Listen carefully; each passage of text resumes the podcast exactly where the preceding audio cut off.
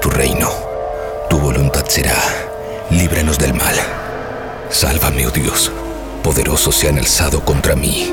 Gloria al Padre, al Hijo y al Espíritu Santo. Como fue en el principio y siempre será. Amén. Salva a quienes depositan su confianza en mí. Dios mío, sé para ellos una torre fortificada frente al enemigo. Que el enemigo no tenga poder para dañarlos. Que el Señor esté con ustedes y también con nosotros. Oremos, oh Dios sagrado, Padre Todopoderoso, eterno Padre de nuestro Señor Jesucristo. Él quien envió a su único Hijo para aplastar al mentiroso. Pediré tu ayuda para alejarnos de su ruina y de las garras del demonio. Infunde terror a la bestia. Yo te expulso, maldito espíritu, en nombre de nuestro Señor Jesucristo. Al demonio con el diablo. Puro heavy metal.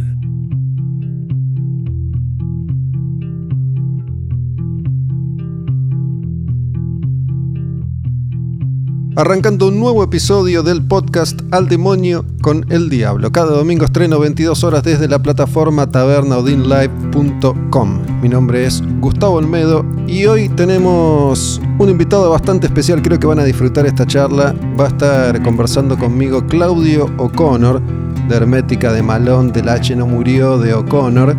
Y teniendo en cuenta que uno de sus grandes ídolos, creo, no me equivoco, es Ozzy Osbourne, preparé una lista especial de canciones de Ozzy de los 80, pero que no son clásicos. Arrancando entonces dos horas de heavy metal desde Taberna Odín al demonio con el diablo.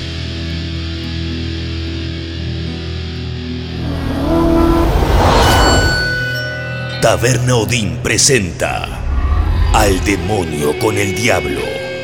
Puro heavy metal. Con Gustavo Olmedo.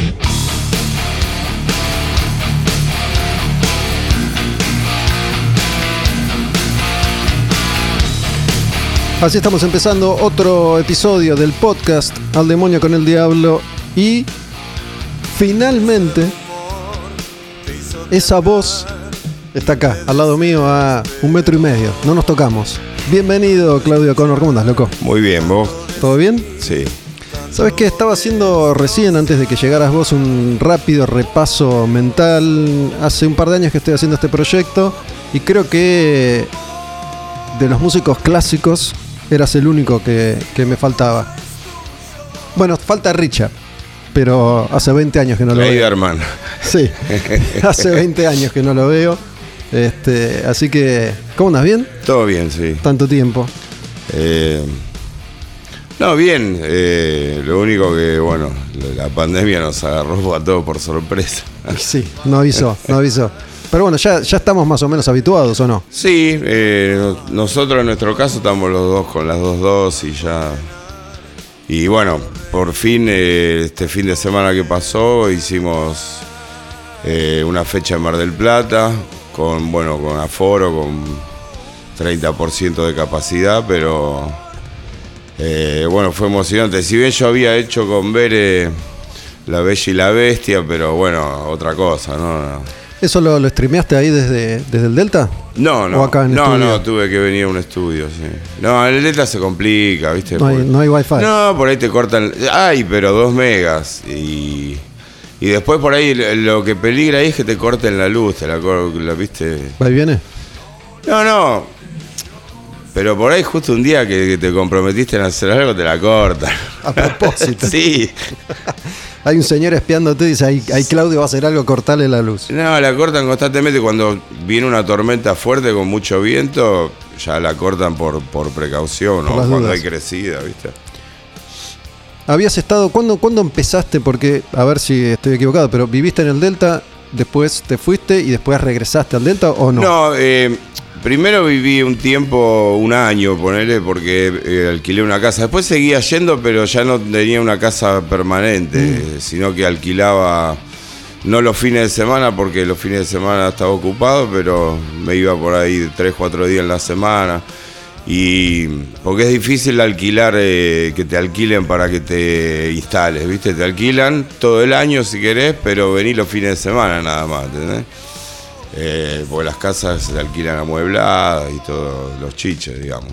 ¿Están ocupadas por los dueños los días de semana? No o sé, no? No, por lo general no, porque yo tengo ahí al lado donde vivo, hay unas de alquiler y no están ocupadas los fines de semana. Y después tenía un barquito también, que tenía un, cam- un camarotito y con ese también andábamos, ¿no? Nos quedamos tres, cuatro días en el medio de la nada. Así hasta que pude construir esta casita que tengo ahora. Es tuya esta. Sí. Y bueno, primero íbamos, íbamos y al principio fuimos durante los dos primeros meses que estábamos, íbamos y nos quedamos cuatro días y nos veníamos para la ciudad de nuevo. Hasta que bueno, nos quedamos. Fue como un entrenamiento para la pandemia, porque después estábamos ahí, viste, por suerte, qué sé yo. Eh, igual es muy lindo el lugar, pero si no salís nunca también es aburrido. Llega un momento que te, todos los días, son, todas las mañanas son iguales, como el tema de Papo, claro. ¿Cuántas, cuántas, ¿Cuántos meses estuviste sin salir de ahí el año pasado? Y estuve desde marzo hasta septiembre, Sin salir. sin salir de ahí, de ahí. Solo me moví por ahí, al almacén y eso. Pero bueno, ¿no tuviste que tener tanto recaudo o sí? Eh, no, porque no hay poca, poca gente, pocos vecinos, eh, los cuales los veo muy poco también. Y eh, lo que sí, claro, antes por ahí nos saludábamos con un abrazo, con un beso, y eso se cortó. Ahora ya era saludarnos así de dónde estás vos, dónde estoy yo, y hablar. Yo te voy a decir una cosa, no sé qué, qué opinás vos, pero me parece que lo, lo mejor que trajo esta pandemia es que terminó con los besos. Quieren terminar con el amor y el cariño. Esto de, digo, yo viví lo suficiente como para saber que el beso no, no es de siempre, digo, no sé, hará 20 años, 30 años. Sí, no, no es de siempre, no. Digo, hubo, hubo una época en la que, por lo menos entre, entre hombres, no te saludabas No, con un no, beso. y aparte eh, hubo una época que eh, si- de- si te saludas con un hombre con un beso era porque era muy amigo tuyo o algo. No, no que venga cualquiera. Claro. Bueno, a mí me ha pasado que entran a pedir una foto en el camarín y te ven, viene y te pega un beso uno todo que estuvo en el pogo, todo transpirado. si te habrán besado, ¿no? En, en esas circunstancias de, de, gen- de fan, de gente que te abraza. y- Y algunos no te, ve- no te dan un beso, te pegan un carazo directamente. Pero bueno, a mí me parece que eso eh, eh, está bien, pero justamente por, por eh, este contacto tan cercano con, con gente desconocida, a veces muy chivada, Sí. ¿no? En, en conciertos es habitual que la gente transpire y te pegan el carazo, como vos decís, con, Sí, con- sí, con toda la cara transpirada, no está bueno. Así que esto del puño, espero que... Sí, si- es más heavy, ¿no? Si en algún momento La- lo único que guarda con los que tienen muchos anillos, ¿viste? Sí. Te rompen los. Yo, yo sabes que usé muchos años, ahora me, lo- me los quité. Ya fue.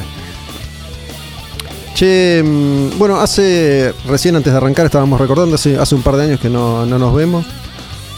¿Me extrañaste? ¿Cuántas, cuántas, cuántas Sí. veces pensaste en mí en estos dos años? Todo el tiempo.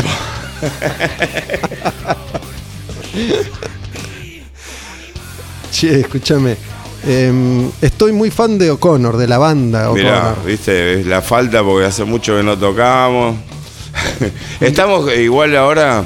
eh, ya está, ya tengo el, productor del nuevo disco y ya estamos laburando con eso, ¿no? Eh, supongo que en el verano lo podemos llegar a grabar, por ahí quizás antes. Porque él tiene otros compromisos también eh, en Estados Unidos y via- va y viene. Y bueno, con este tema de, de que nada, se termina quedando. O sea, tenía que hacer este laburo en un momento y se le, cancelaron el vuelo, tuvo que esperar y ahora no sé si volvió. ¿Me, me estás hablando de alguien sin querer decir quién es todavía? o- No, no, sí te digo, Javier Casas. Estuvo acá Javi Ah. Casas hace, hace un tiempo. Él, bueno, él laburó con Malón, ¿no? Sí, sí, disco que ahí lo conocí yo. Hace unos años, sí, que es un capo, la tiene, la tiene muy clara. Sí. De, de la banda Nueva Ética. Está ese episodio disponible, se lo buscan en Spotify y, están todos rotulados, dice entrevista a Javier Casas, tipo muy, muy talentoso. Sí, sí, muy eh, buena. eh, a mí lo que me gustó con él eh, fue la experiencia que tuve al grabar. eh, como él también canta, eh, me exigía, ¿viste? Me decía, dale, tirate otra, tirate otra. Y lo que no me había pasado nunca en ninguna grabación de un disco, que cada vez que terminaba un tema, yo, que, o sea, este ya está listo, me felicitaba, como si fuera que me recibí de algo, ¿viste? Eh, y me, que me caló hondo en el corazón eso, eh, porque no me había pasado nunca que, que en, el- en el- en una grabación el, que me estaba grabando me felicitara después que terminaba cada tema. Está bien. Y después que me exigió mu- muchísimo, porque yo soy de, bueno, ya está, loco, que quedó ahí. No, no, no. Para que te abro otro canal y tirate otra, sí, tirate una acá, qué sé yo. Te tiraba unas magias, unas, unas Sí. ideas. ¿Sabes que hoy estaba escuchando estas, estas canciones y se me ocurrió preguntarte algo que yo al menos no te pregunté nunca? Me parece que es una pregunta como... Puede parecer obvia, pero me- también me parece que es eh, fascinante. Eh, no sé si ya te lo habrán preguntado, pero bueno, sé que siempre se habló de vos y de la capacidad que tenés para variar tu forma de cantar. Pero bueno, hoy escuchando las canciones, prestando atención, me di cuenta que hay algunas canciones puntualmente en las que metes muchas voces distintas. Sí. Cuando las cantás en vivo, esas canciones, ¿siempre te acordás qué voz va en cada momento? A veces mezclás y sale todo derecho. No, no, eh, no, no, me acuerdo. Lo que sí que quizás eh, eh, haya más voces mías en un disco que en vi- en vivo y una sola, claro. Entonces, bueno, los timbres que, que, que- que- llego a, lograr en, estudio, grabando, ya te estoy contando co- secretos de la cocina. Eh, esos Contame. timbres después eh, los trato de igualar en vivo con, con algún aparato. Con los algún- ayudines. Claro, con alguna, pero no mucho tampoco porque bueno, el- en vivo también es eso, es en vivo, qué sé yo. ¿no? El disco queda para siempre, el show en vivo dura una hora y media, dos. Y esto es porque, bueno, entiendo. Perdón, eh, que si lo, lo inflas mucho el vivo también es como que pierde la cosa, la esencia esa, ¿no? De, de este estilo musical que es Sí, sí. así medio La espontaneidad. garayesco, ¿no? Sí, sí. La, ro la roquez, la roquitud. Claro, exacto. Pero. O tocar con click, por ejemplo. Vamos a tocar con click, ¿viste? Con un metrónomo. pa- Y es un embole total, ¿viste? Ponerle dos puntos más, ¿viste? Acelerarlo un poco más. Bueno, me imagino, no sé, Pato tocaba con. toca no, con click. No, no, no. No, pero he tenido algunas experiencias en O'Connor de tocar con click y. eh, es como que te. Le falta ese. Ese, esa, no eh, eh, acelerarlo de tiempo así como una locura, sino como una, es como una intención hacia adelante que con el clic, eh, por más que le busques el punto, no. Es el, el acelere natural del vivo. Sí, la, sí, la cosa espiritual sería, ¿no? Pero pará, eh, imagino, no sé, la verdad te pregunto porque no tengo ni idea. Eh, ¿Naidón toca o tocó con click? En, alguno, en algún show, sí, Sí. pero después, bueno, no, no, no prosperó lo del click porque te digo, como que no ¿Y el click lo escuchan todos o lo puede escuchar él solo para que él lleve el No, no, eso lo escucha él nada más. No, no, sí, no. No, pues te vuelves loco. No. Tiki, tiki, tiki. tic, tic, tic, tic. Pero bueno, él si escucha eso lleva un ritmo del que ustedes no se pueden correr porque Arreglen la gotera también. tic, tic, tic. Che, quiero, quiero volver a esto de, de las voces. Digo, más allá de que vos por ahí en el estudio podés tomarte el tiempo para eh, grabar un verso solo, Sí, sí. ¿no? Y eh, en vivo eso es más difícil. Eh, en estudio también eh, usás esos efectos que después utilizas en vivo. Algunos, no, no sé si los mismos. Eh, porque una cosa es eh, la- los aparatos que hay en un estudio y otra cosa es en un show en vivo. Yo una vez me compré un multiefecto, eh, eh, pero para, para usarla en vivo, que era una máquina de estudio, una Eventide Ultra Harmonizer, no sé si lo conoces. No. Es un clásico de no. los estudios de grabación. Y y claro, cuando la vio el operador me dice, no, es demasiado para un show. Dice, sí, ¿para qué vas a traer esto si la consola ya eh, las consolas ahora modernas ya vienen con efectos incorporados, ¿viste? Vas a tener una raquera acá, es un quilombo programarlo, todo claro. Para una grabación es otra cosa, porque vos estás mezclando y tenés tiempo de programar y todo eso. En un show en vivo eh, tenés un ratito para probar sonido y, y después dale para adelante. Así que no suena exactamente igual, creo, ¿no? Un estudio que en vivo. Igual imagino que, que vos teniendo una voz tan particular, esos efectos pueden lograr determinados arreglos que, que estás buscando, pero no van a modificar tu voz. No, no, eso no, para nada. Aparte lo, se usan en determinados momentos también. eh, en- en- en- no sé. Ese, es un arte también del operador de sonido, ¿viste? Porque a mí no me gusta decirle, mira, hace esto, haceme acá, poneme allá. Me gusta que, que, que, no deja de ser un artista también los operadores de luces y de sonido, ¿no? Que, que le den, digamos, el criterio que, que tienen ellos y que ellos son los que están, él es el que está escuchando lo que escucha la gente, ¿no? Yo jamás voy a escuchar lo que escucha el público, porque en el monitoreo tengo todo, hasta la voz no tiene efectos, nada, o sea, es todo más pelado, ¿no? ¿Usás Sinier vos? Sí. Sí, Para cerrar esta, esta etapa, esta, este proceso sobre, sobre tu voz, vuelvo a la pregunta inicial que me parece fantástica porque para mí, voy a ser un prejuicioso, no podrías acordarte de la cantidad de vaivenes que a veces tiene cada canción distinta para reproducir en vivo, aún si pudieras. como vaivenes. Eh, Digo, porque hay canciones, algunas que por ahí vos tenés una, una única voz, otras Sí. que tienen dos, pero hay otras que tienen siete voces. Digo, sí, para igual mí- hay una que no es mía, que es la de Naidón en los temas de O'Connor. eh. En, eh, por ejemplo, acá está la de Pablo, la estoy escuchando. que te acompaña.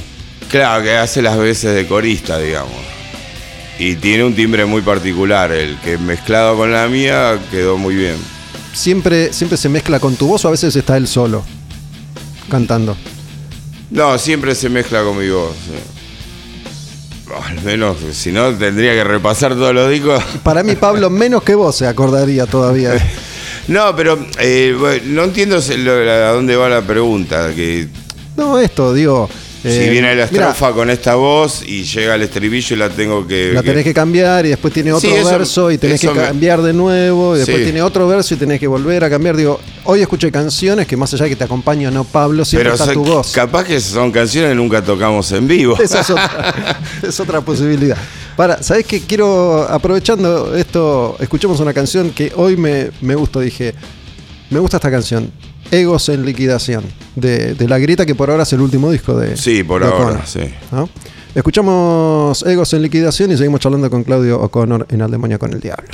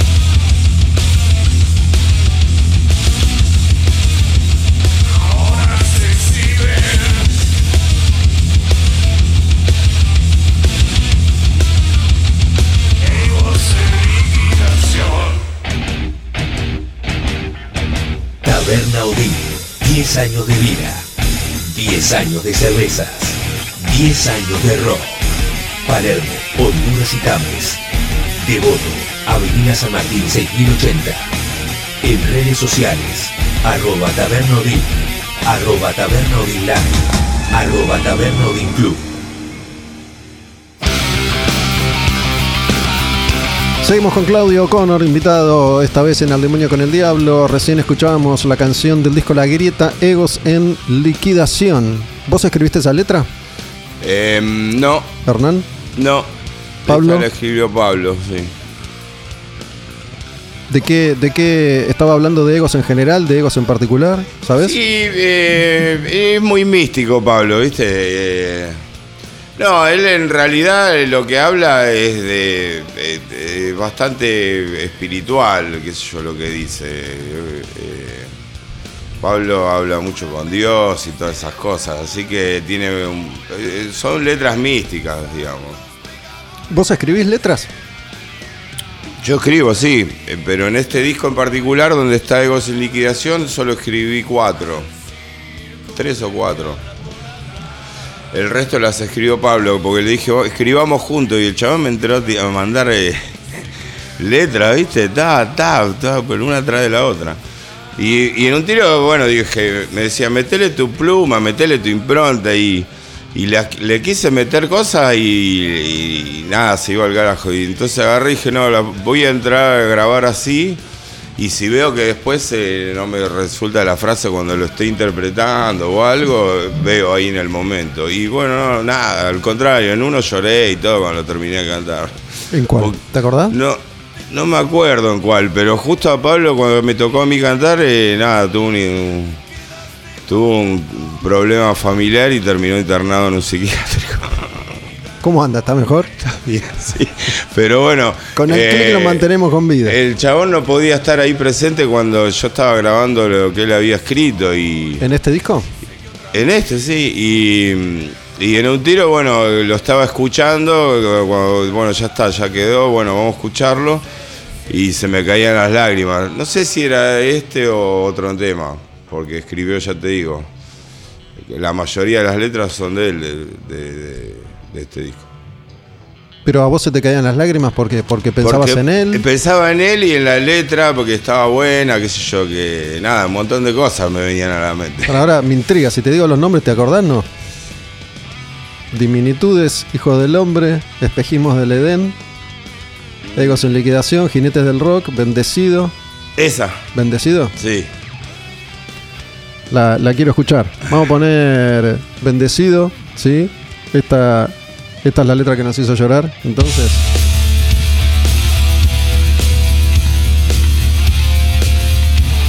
Gran compositor, Pablo. Nadie me vio igual, ¿eh? Creo que vos nada más me viste. ¿Nadie te, ¿Nadie te vio llorar nunca, salvo ella? No, no, ese, ese en ese momento.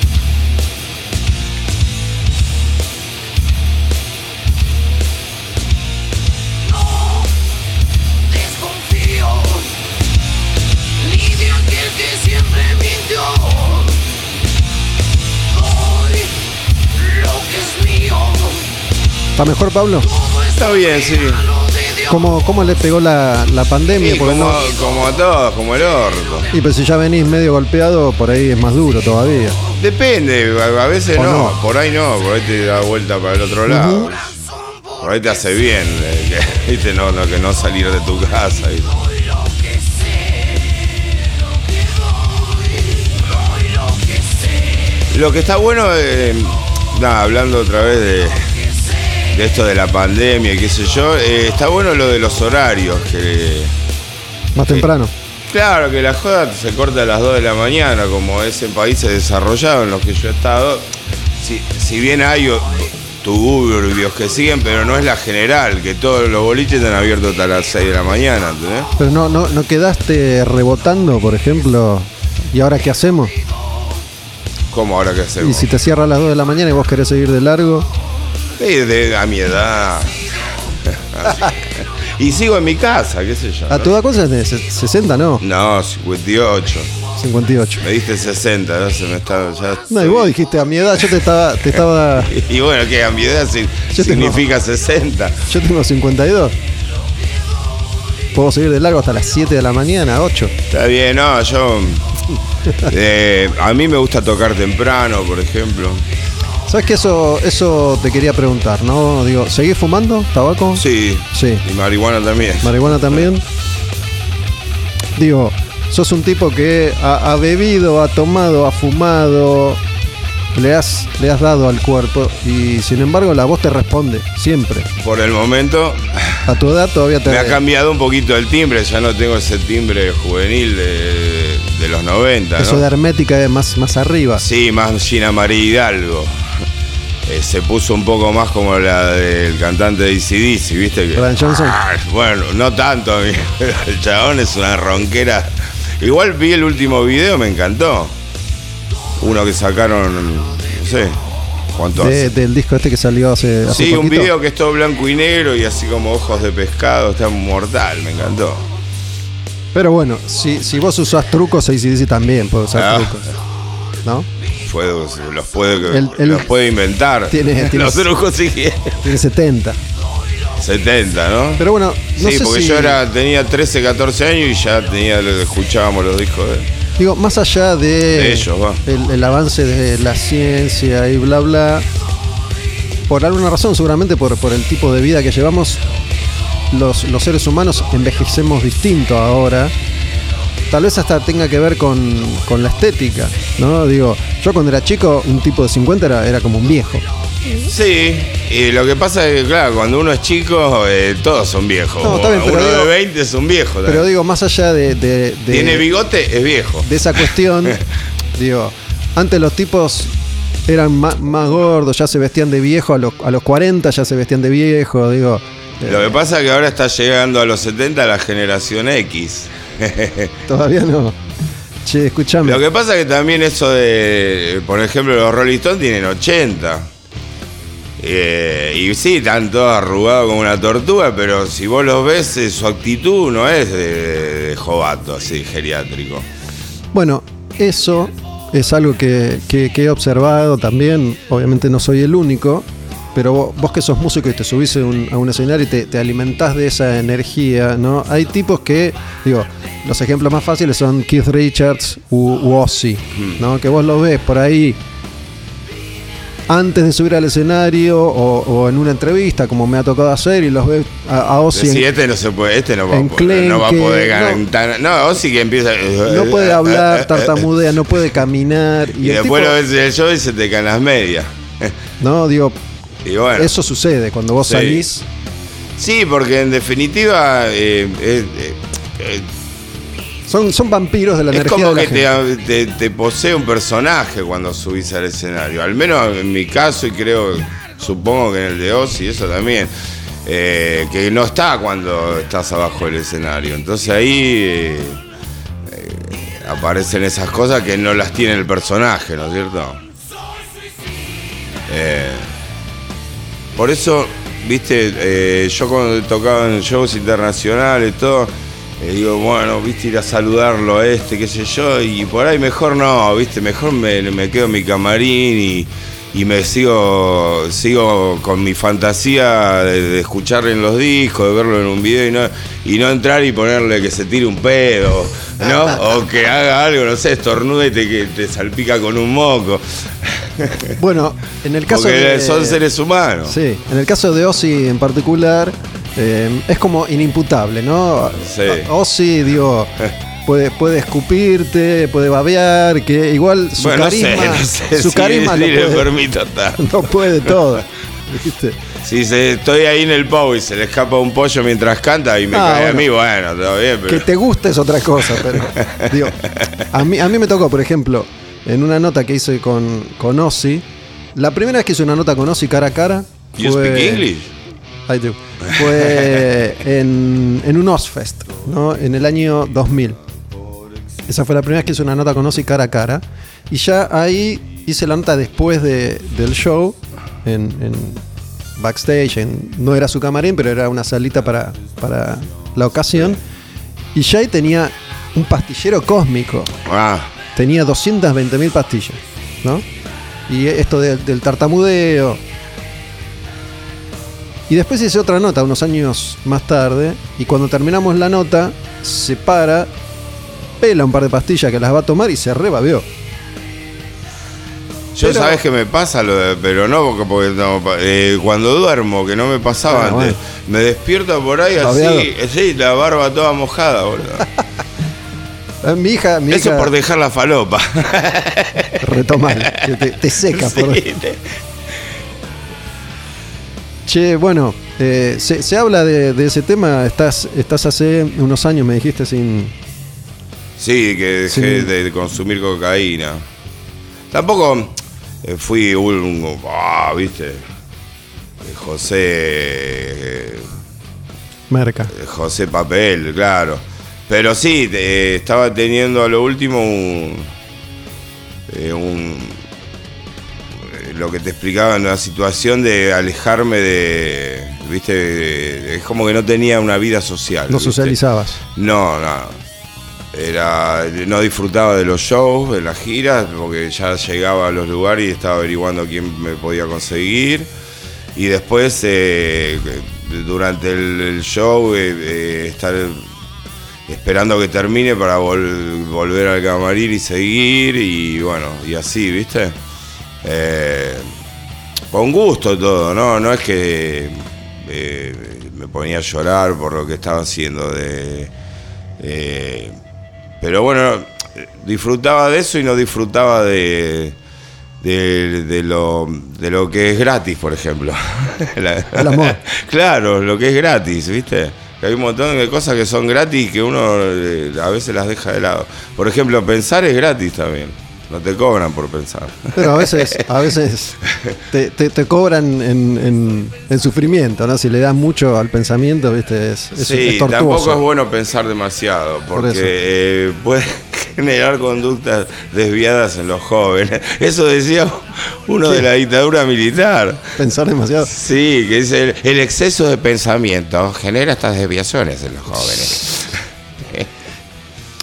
Recién me contaban que ella, eh, hiciste referencia a ella que está acá, que es tu mujer varias veces, que cuando dejaron de tomar se casaron. ¿Vos te casaste? ¿Se casaron? ¿Se Sí. casaron con, con, con anillo, con, libreta, papel, con libreta, todo? ¿Te habías en todos casado? los medios, querido. Ah, bueno, pero digo, por ahí hiciste un festejo. ¿Te, te habías casado antes? No, No. no, eh, fue mi primera vez. Eh, o sea, viví en, en Sí. pareja durante muchos años. Perdón. Y. Pero bueno, no, no, no había vivido esta experiencia del el civil y después hicimos un pequeño festejo. Ahora nos falta eh, la boda así a todo Guns N' Roses, ¿viste? November Rain. ¿Te vas a casar por iglesia? Si el bolsillo lo permite, porque tampoco me lo voy a hacer. También queríamos casarnos en esas iglesias chiquititas que hay en Las Vegas. eh, Sí. Tengo una- un argentino que vive allá que se casó ahora hace poco en la, que, la misma que se casó Elvis, por ejemplo. Sí, nu- nunca me termina de quedar claro qué, qué validez tienen o no esos casamientos. Ay, es más un- es otra, otra cultura. o sea, Más pa- no sé si vos conocés Estados Unidos. Sí. Bueno, viste que es como otra cultura. ¿sí? Por eso es entretenimiento, casarse Sí, en Las Vegas. Es como una joda, acá. Por eso. Pero va en serio también, ¿eh? Ojo. Vos sos un tipo, te, te pregunté lo de iglesia y no, no me lo descartaste. Digo, No, ¿O no. te referías a una fiesta o a iglesia iglesia? No, iglesia, con el, sí, tengo el, el, el- el padrino de Bere que es sacerdote. Eh, y después el, el- otro que es obispo, Bere, contale un poco tus, tus parientes católicos. Y poderosos. Pero te, divier- te divierte o les divierte el, el entorno o Me- no, no un tipo yo creyente. pensá que yo me, crié con esa cultura. Yo iba, fui monaguillo. Después eh, medio me alejé porque falté al- eh, a las clases de catequesis, falté a la última y, y me, y me- y me hicieron a un lado con la comunión, no me dejaron tomar la comunión. Y ahí hice como Drácula, ¿viste? Le- eh, ahora me voy cruz, al metal, loco, me la voy cruz. a cantarle al diablo. Hiciste la cruz invertida. Sí.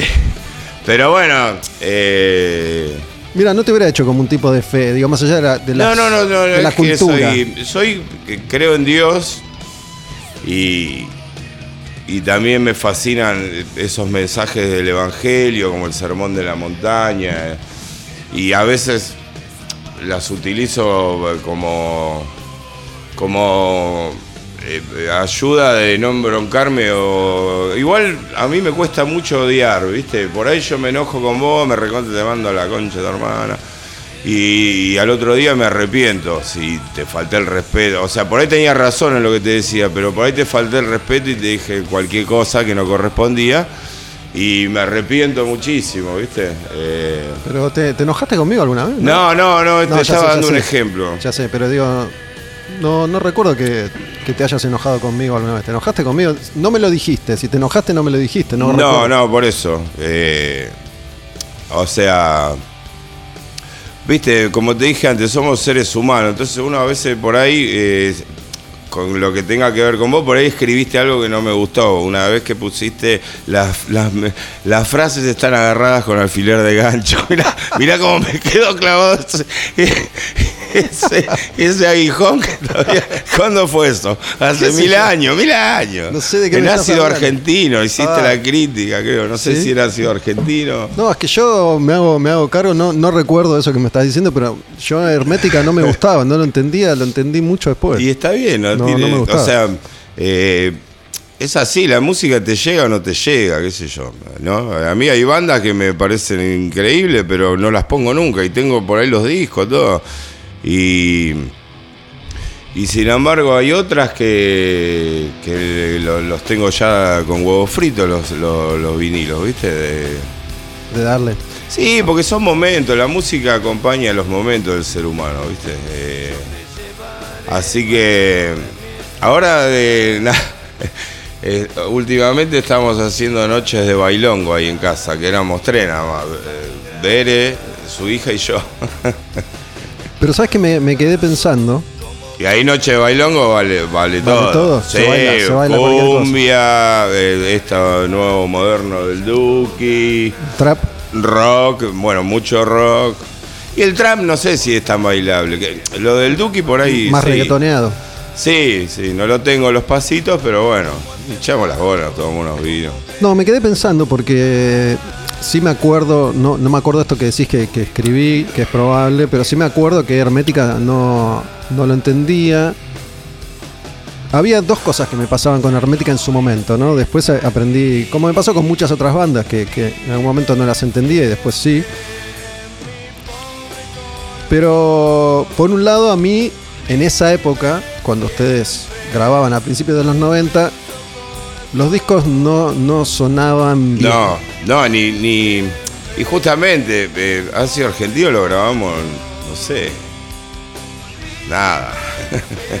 en nada. Nada. Claro. Pero más allá de eso, reconozco que siempre hubo algo. Si bien eh, esto que se iba a manifestar en Ricardo después, pero que ya aparecía ahí, ya me chocaba. ¿No? Había algo que la, la cierta argentinidad al palo, Sí. digo, cierto discurso. Cierto que- eh, discurso religioso con respecto a un eh, género musical o, si se quiere, una obra artística, ¿no? Sí, eso que después se, se exacerbó, ¿no? Por parte de, de él, me- ya, ya me, me alejaba y me chocaba, pero después, después aprendí a, a separar una cosa de otra y Hermética me parece, me parece alucinante. Eh, incluso me, me gusta a veces tener esas experiencias, ¿no? Digo, a mí me, me gusta hoy en día descubrir algún artista de los 70 que, que por ahí me pasó de largo y lo descubro ahora y me, me enamoro ahora. ¿Escuchaste The Sweet de los 70? Bueno, por ejemplo, no. Tengo Ah. la referencia, he escuchado, sé qué es, pero nunca me metí ahí. Voy a hacerlo. ¿Escuchaste para conocerlos de entrada? Uno, eh, buscalo en YouTube, yo lo escucho siempre por ahí, se llama eh, Grandes Éxitos. Y ahí más o menos ya vas a conocer la banda. Después anda agarrando los discos. Conozco, conozco canciones, conozco. Mira, esta. Eh, conozco esta canción que es tuya, pero. Pará, le voy a dar stop a esta, Tuki, y vamos a escuchar Ballroom Blitz, que es uno de los clásicos. Ah, bueno, de- es el primer disco que yo me compré en mi vida. Este, este tema y que tenía este tema y del otro, bueno, eh, ten en cuenta que la industria argentina era el relámpago, se llamaba este. Y del otro lado, eh, rock and roll desgraciado.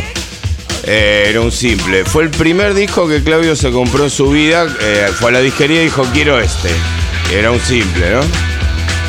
Era este tema. Digo, yo esta canción la conozco porque la grabó Crocus Sí. en los 80. Nina Hagen.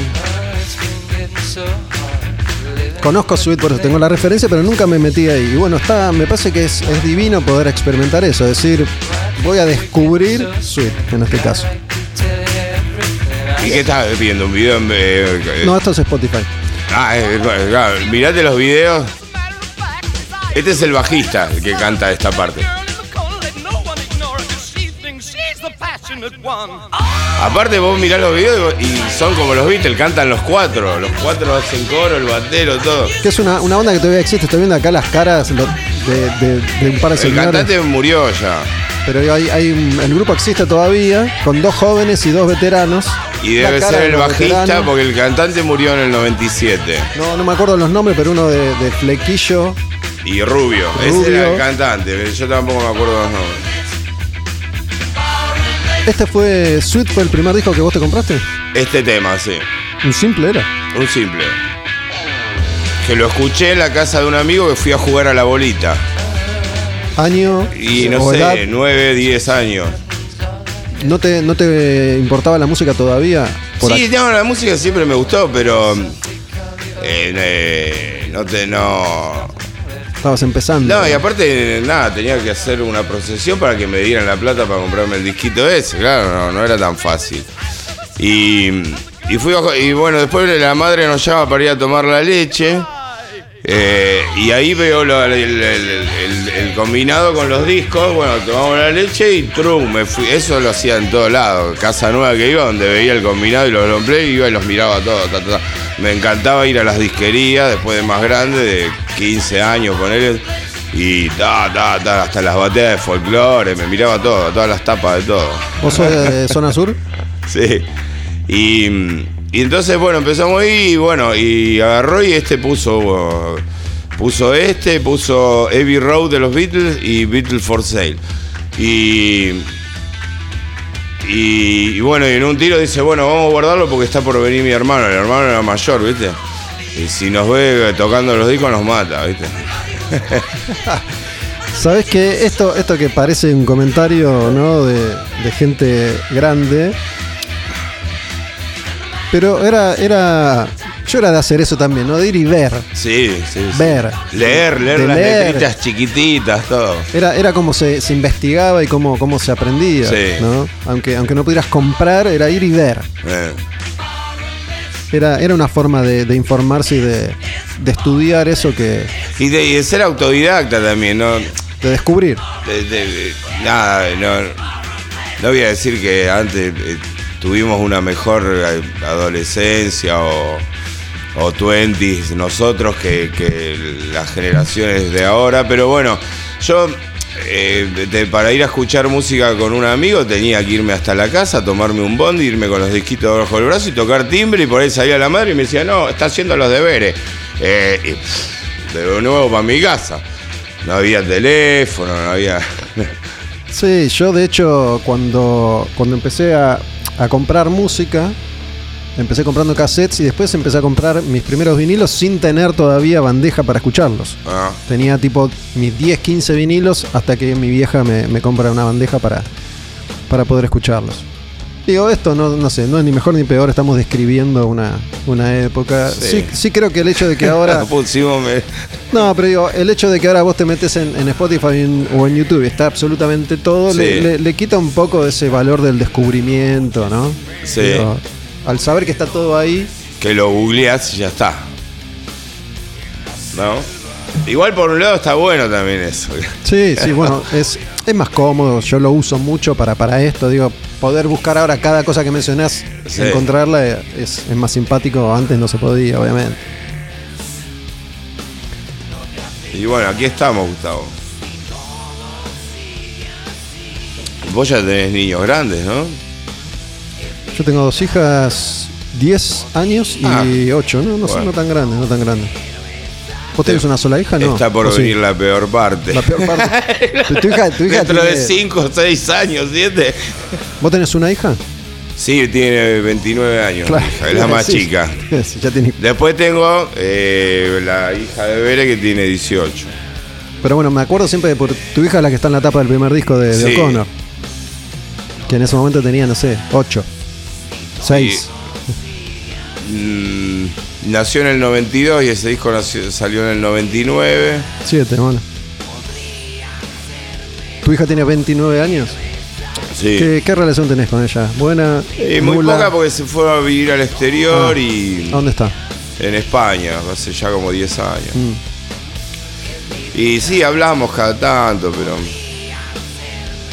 Distante, más allá de la distancia real, No, no, sí, distante... más allá de la distancia geográfica, digo. Sí, qué sé yo. eh, yo soy muy particular también, qué sé yo, no soy de andar llamando y. eh, y esas cosas, ¿viste? Aparte no quería que se vaya.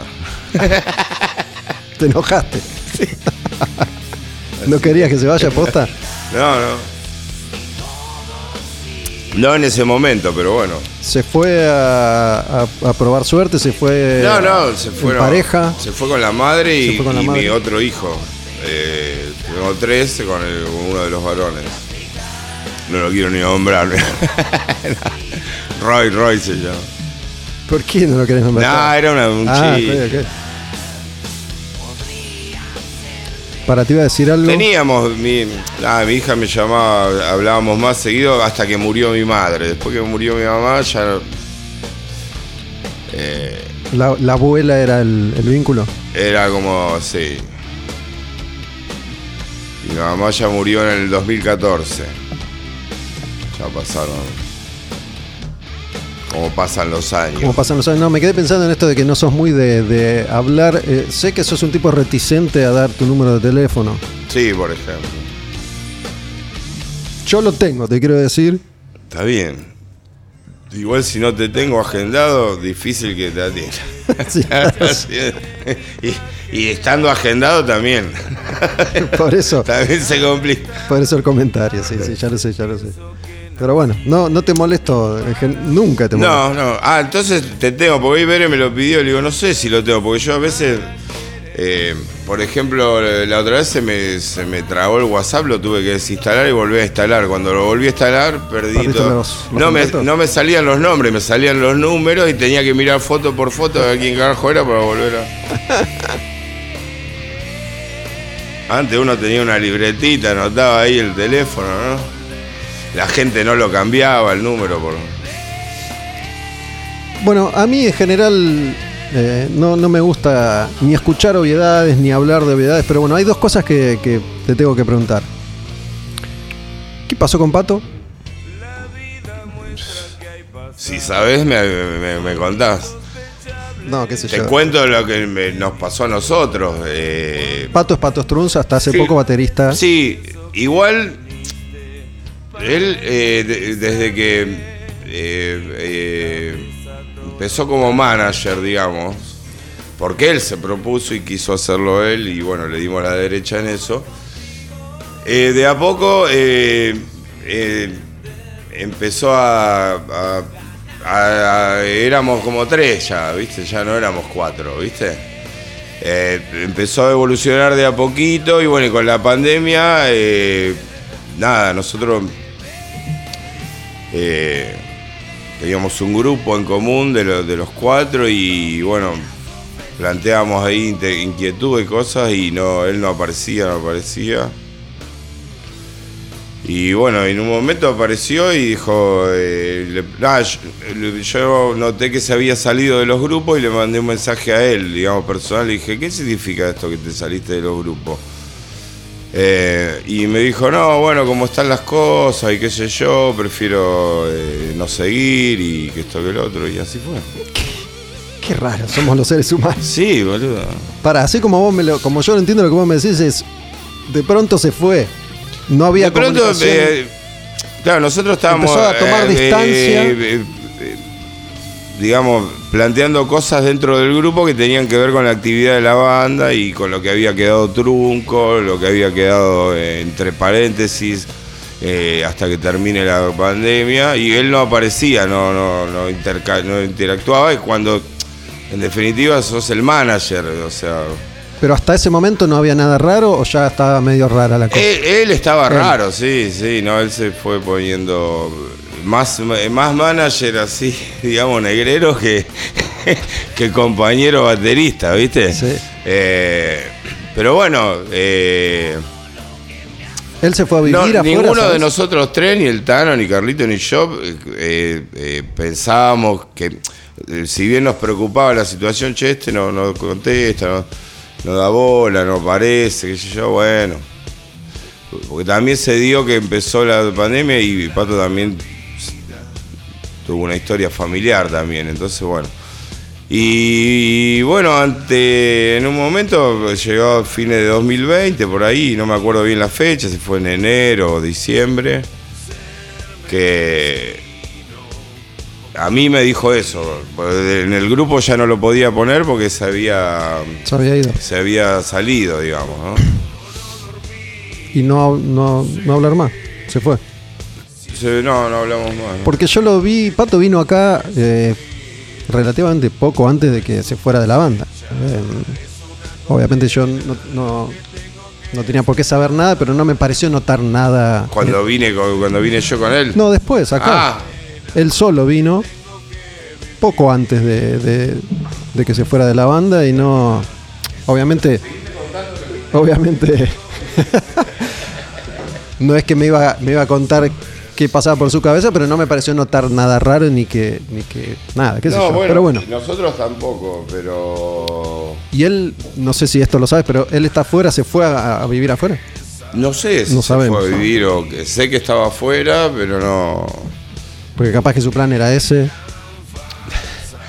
De hecho, yo no le puedo ver el Instagram porque me bloqueó, no sé, o puso así algún.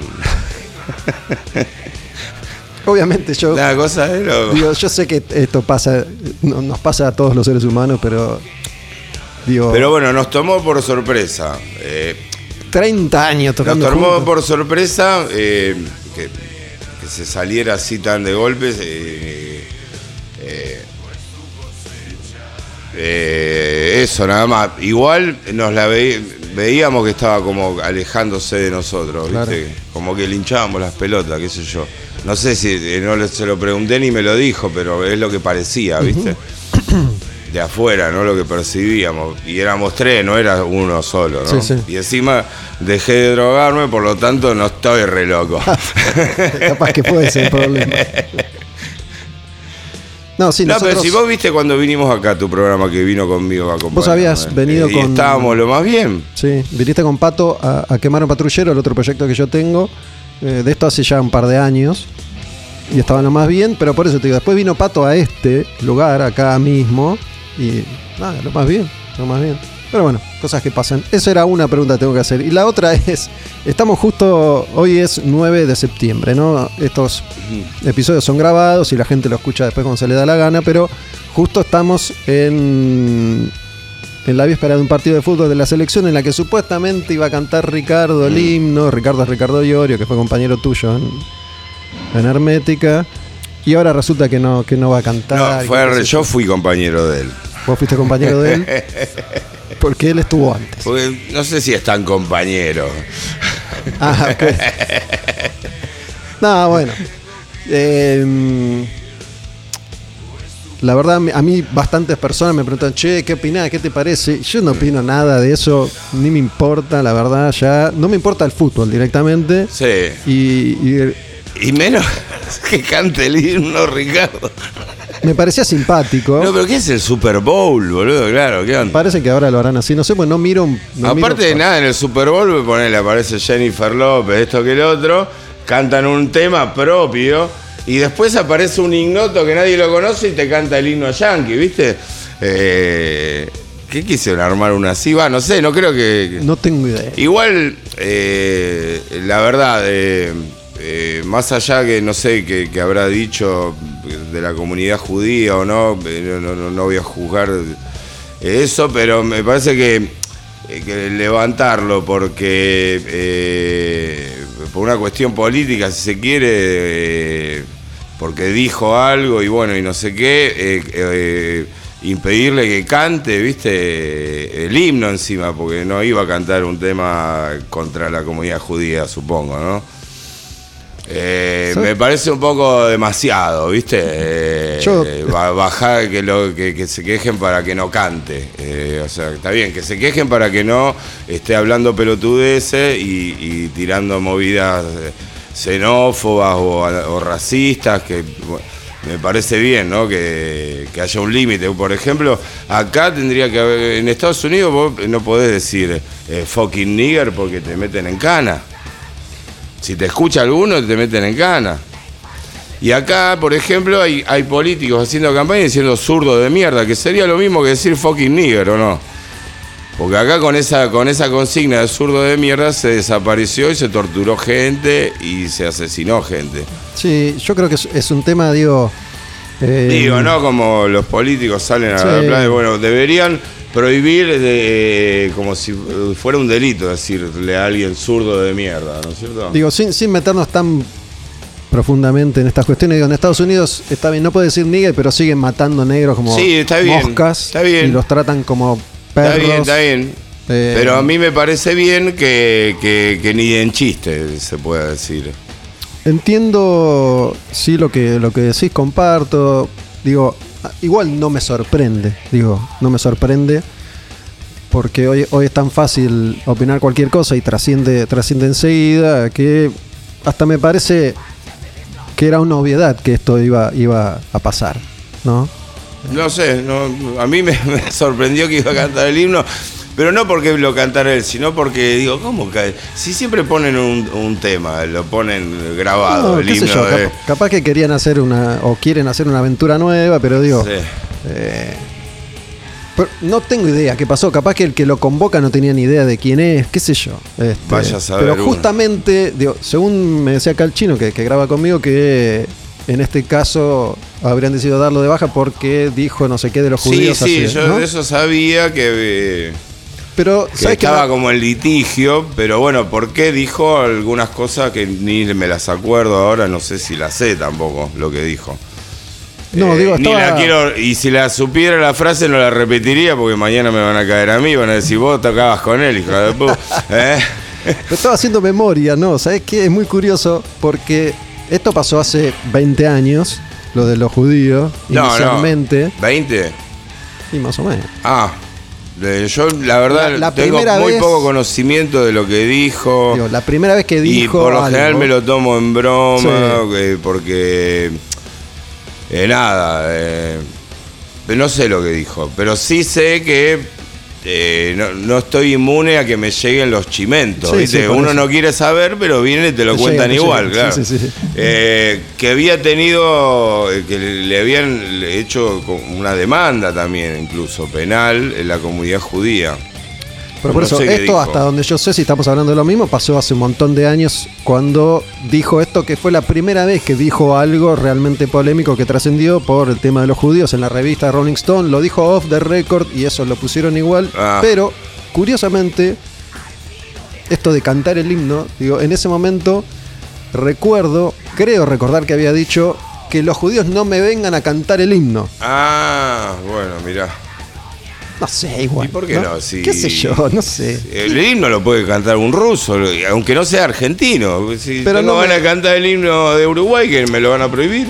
Digo, Y aparte, si nacieron acá, que tiene que ver. qué eh, sé yo. Digo, yo eh, hasta la nacionalidad eh, Imagínate que no- con, con tu identidad religiosa o, o- o- no, no intento ya comprender nada Mirá, de lo que pueda decir. Hablando acá. de este tema, vi una película muy buena el otro día. ¿Cuál? Eh, un saco de canicas.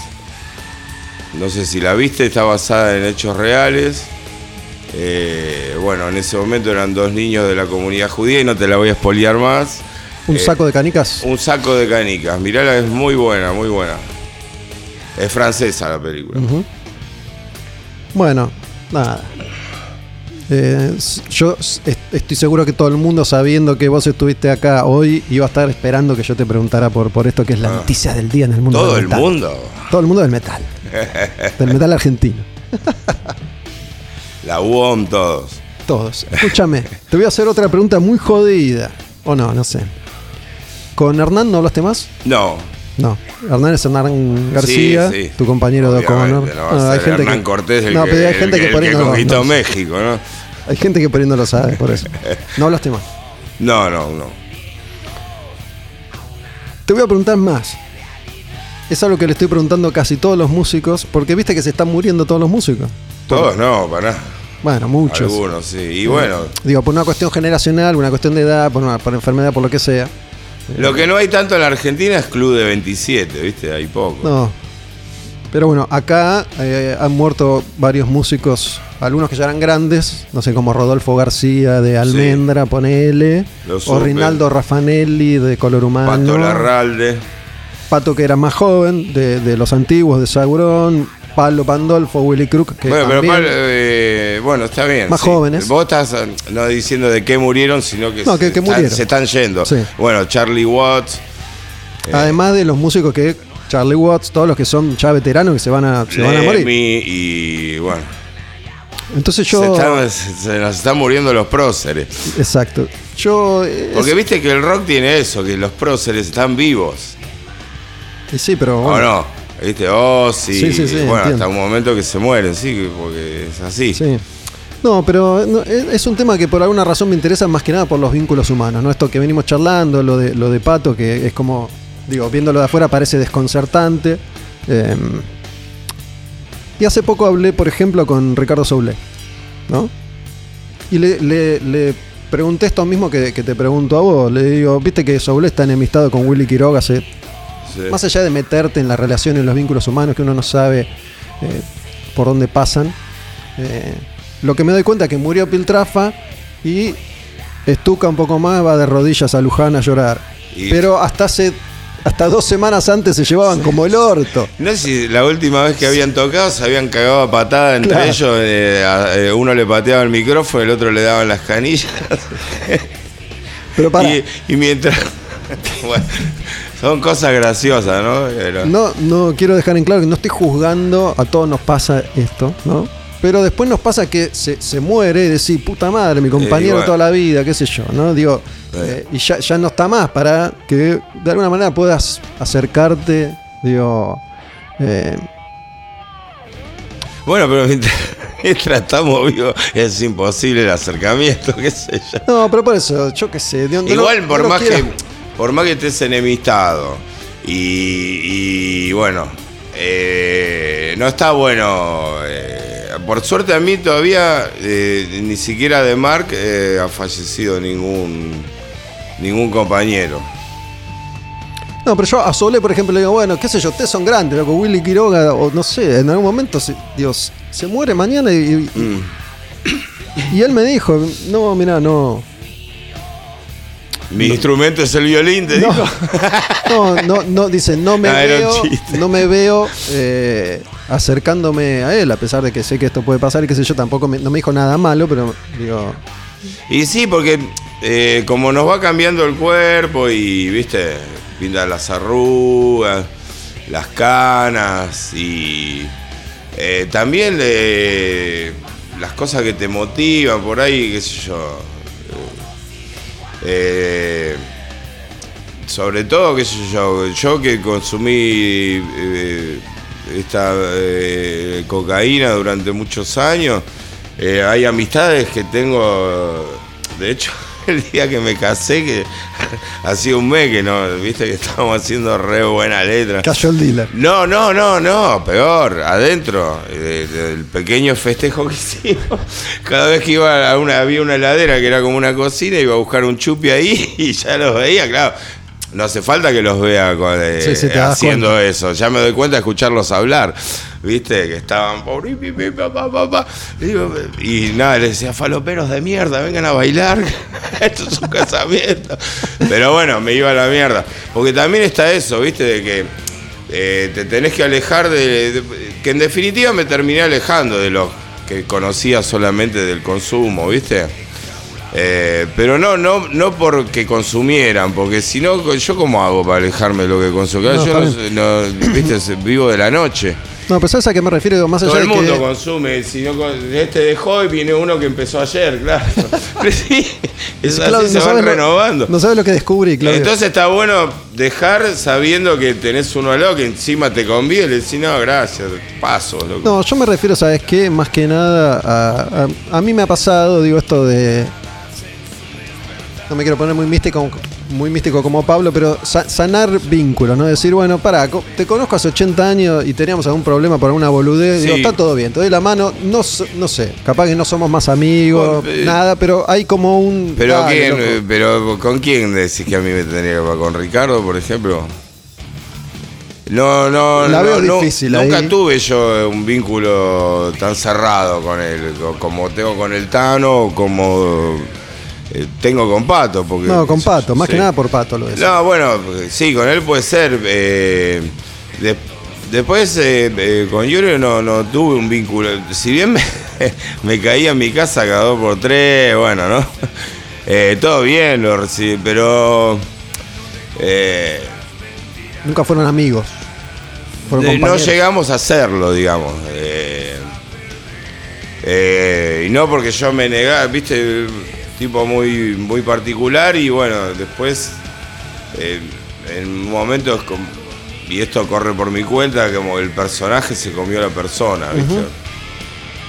Eh, a veces eh, se hace a propósito eso de que dejo que el personaje me coma por una cuestión comercial, quizás, ¿no? Entiendo. No, Pero por bueno, Hernán cada uno- decía, Perdóname, por Hernán te lo decía. No, bueno, eh,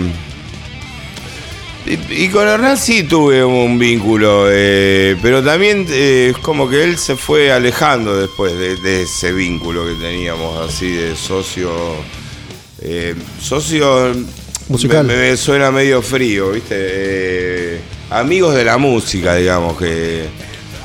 eh, y sobre todo con el momento que hicimos el paréntesis, que nos estuvimos tocando, ahí como que se fue para otro lado. Pero sí, no, eh, de hecho me acuerdo de él muchas veces, Hernán. Eh, eh, eh, a veces retomo y veo videos míos de, de- de épocas pasadas, ¿no? Viendo el viejazo. Sí, sí. No, igual te lo digo hasta, Y hasta con cierto egoísmo, te digo esto porque a mí me gusta, como te dije hace un rato, siempre me gustó mucho Connor y me gusta mucho Connor y me parece que él ha sido fundamental en, en construir artísticamente esta banda junto con vos y con, con Pablo sobre todo. ¿no? igual primero fue fundamental que yo lo eligiera a él para... Sí, vos sos el más lindo. Claro, el más si lindo. eso no pasaba... El más lindo, el más importante sos vos, claro. No, no, no, no, no. No, está bien, pero bueno, lo No, el más importante no. Lo elegiste. Este, Eh, no, bueno, pero eh, convengamos que yo no lo, no lo fui a buscar, ni- no, no sab- lo había conocido en una gira que, que había venido con, a tocar, eh, de- con otra banda y Malón, que salimos de gira juntos. Eh, y el mom- a mí es como que me lo vendieron, ¿viste? Eh, me llamaron. Me hiciste una buena compra. Un operador de sonido me dijo que cómo va, que lo que estás armando y me falta el bajista, en realidad me faltaba todo. Pero porque tenía, sí, unos que tocaban, pero bueno, no eran lo más. en, en ese momento ya, ya habías anunciado que te ibas de Malón. Aparte yo necesitaba a alguien que componga, ¿viste? Eh, y bueno, que agarre la guitarra y componga la- los arreglos y todo eso. Yo me encargo de la letra y de, y de todo eso otro, ¿no? El- el- la bestia, la voz del metal y todo eso. ¿Cuándo, y- cuándo empezaron a decirte la bestia o a decirte vos mismo la bestia? No, eso fue. No hace tanto. No, fue la- el diario La Voz del Interior, que tenía, no sé si lo seguiría teniendo, tenía un suplemento como el CIDE Clarín. Eh, y y eh, íbamos a tocar en un, en un lugar ahí en Córdoba Capital y salió eh, nota de tapa. eh, la bestia está viva y es una foto mía. ¿Te gustó? Che, bestia. No, y ahí la gente empezó a decir bestia, bestia, bestia, bestia, bestia. Bestia. Lo mismo que la bella y la bestia que hicimos con eso. Empezamos con mi mujer, empezamos a subir temas. Eh, de- porque estábamos en cuarentena con una guitarra pegada con Parcé, que la afinaba ella y hacíamos trin trun, ya estaba desafinada. y, eh, y- empezamos a subir eso en Instagram y, y la gente ponía como comentario, qué bueno la bella y la bestia. Y no te digo que fueron 80.000 de cosas, pero coincidieron en 10, ponele, que Sí. nos llamaron así y bueno, Y lo aprovecharon. somos la bella y la bestia. Espero que Disney no nos haga quilombo. Escúchame, eh, la mayor actividad de los últimos años. ¿Vos te gusta Black Sabbath? Me gusta Black Sabbath. Esta la escribí yo. Esta era la versión de. Esta se llama Jinetes del Rock. Me acuerdo que, que fue Es una, un homenaje a un Black homenaje. Sabbath. Eh, eh, en español traté de darle forma a diferentes eh, títulos de discos y temas de Black Sabbath.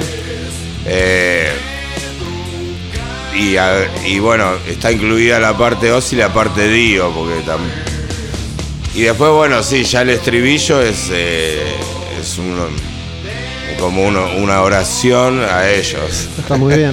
Me acuerdo que, que, mira, me acuerdo, esto que decís me hizo acordar cuando viniste a presentar ese disco con Hernán a, a un programa que hacía entonces en Rock and Pop, cuando salió el disco hace, hace ya unos años. No, te iba a decir, la, la mayor eh, parte, el mayor tiempo de actividad se lo vienen dedicando a la H en los últimos años. Sí. La H, ¿Malón existe No todavía? ¿Malón murió? No, no, no, la H no murió. La H no murió, Malón Y con murió. Malón estamos eh, ahora eh, eh, dándole forma a las canciones que van a ser el nuevo disco de Malón. Tenemos un total de entre 4 y 5. Me interesa eso, ¿sabes por qué? ¿El, el baterista es el mismo? sí, con Javier. Porque tocan los dos proyectos. No, no, ¿qué, ¿cómo? En Malón y en la H. Ah, bueno, sí, sí, Sí. en ese caso sí. Sí. No, pero digo. Eh, que ya- No, y capaz que aprovechan para tener dos bateristas, un sueldo más. No me puedo acordar el nombre ahora. ¿De qué? Dios, Dios me castiga, ¿En qué ¿viste? Quiero mantenerlo así, quiero meter la cola como el diablo y Dios de arriba me dice, No te nada, deja". puta, portate bien. No, pero digo, eh, no, no escuché eh, en vivo al baterista nuevo. Y porque no viniste a Mar del Plata. No. Te, te vi ahí en un, en un posteo con el Tano en un balcón. ¿Qué, Sí. qué era? ¿Un hotel? ¿Qué era? ¿Un sí, departamento? en el hotel ahí, un frío. Estaba fresco, ¿no? Che. Pero digo, el, el sonido de este. Digo, el, el sonido de Pato era un sonido bastante particular, sobre todo Sí. en Malón, ¿no? Que, que él siempre tuvo esta impronta. Sí, eh, está bien que no toca igual. No toca igual. Eh, pero No, digo, me está interesa- dentro de, la- de los parámetros, Claro. de las normas IRAM. Sí, sí, pero digo, me interesa saber por ahí cómo toman forma canciones nuevas, capaz que No, yo- no yo- cambia, capaz que sí. Ah, De Malón. Y las nuevas las va a tocar seguramente mejor que, que las, las- las que ya tocó otro, ¿no? Siempre pasa eso. Por eso por ahí hace que, no sé si, si todavía es muy pronto para decirlo, pero que, que adquiera otra dinámica la música de, de un grupo. Quizás, quizás, Quizás. quizás. Tal vez, qué sé yo, yo no, no. eh, lo veo muy bien, qué sé yo, que. eh, lo disfruté mucho el show ahora del 4 y eso que yo es conocido ya de público conocimiento, que no voy a ensayar, si voy, voy uno eh, en dos meses. Me fijo cómo estoy, me testeo ahí cómo estoy y después digo, bueno chicos, nos vemos en el show. Si te vengo para atrás, voy, ¿no? Pero como por suerte, gracias a la tecnología, existe el teleprompter, incluso ni, ni porque se me hagan lagunas, ¿viste? ¿Viste por qué yo te No, pregunté hace- ensayé, ensayé, ¿Por qué te pregunté? etapa creo que tres veces eh, y bueno, me vi que, que- el, año de bien. pandemia y todo no, no me había afectado demasiado el- esa parte y yo tengo mi instrumento es, es, eh, físico, claro, no, yo no puedo cambiar las cuerdas y entonces ir a reventarme. eh, Para ensayar. porque tal o cual tiene que aprenderse los temas, o tal o cual se los olvida, o tal o cual eh, le gusta mucho ensayar. Pará, Eh, pará, pará, pará, no sigas, porque el que se lo tiene que aprender es el baterista que es nuevo. ¿Quién se olvida? ¿El Yo, Tano yo o les digo siempre como dijo Diego, si ustedes juegan bien, yo juego bien. loco. ¿Quién- quién se ustedes olvida? tocan bien, yo canto bien. ¿El Tano o Carlos? ¿Quién se olvida más de los temas? No, no, no me obligues a Sí, no, ahora ya está, ya lo dijiste. No sé, ¿Y a porque quién ensayan gusta- todo el tiempo. ¿A quién le gusta ensayar mucho? ¿Al Tano o a No. Carlos? ¿O a los dos?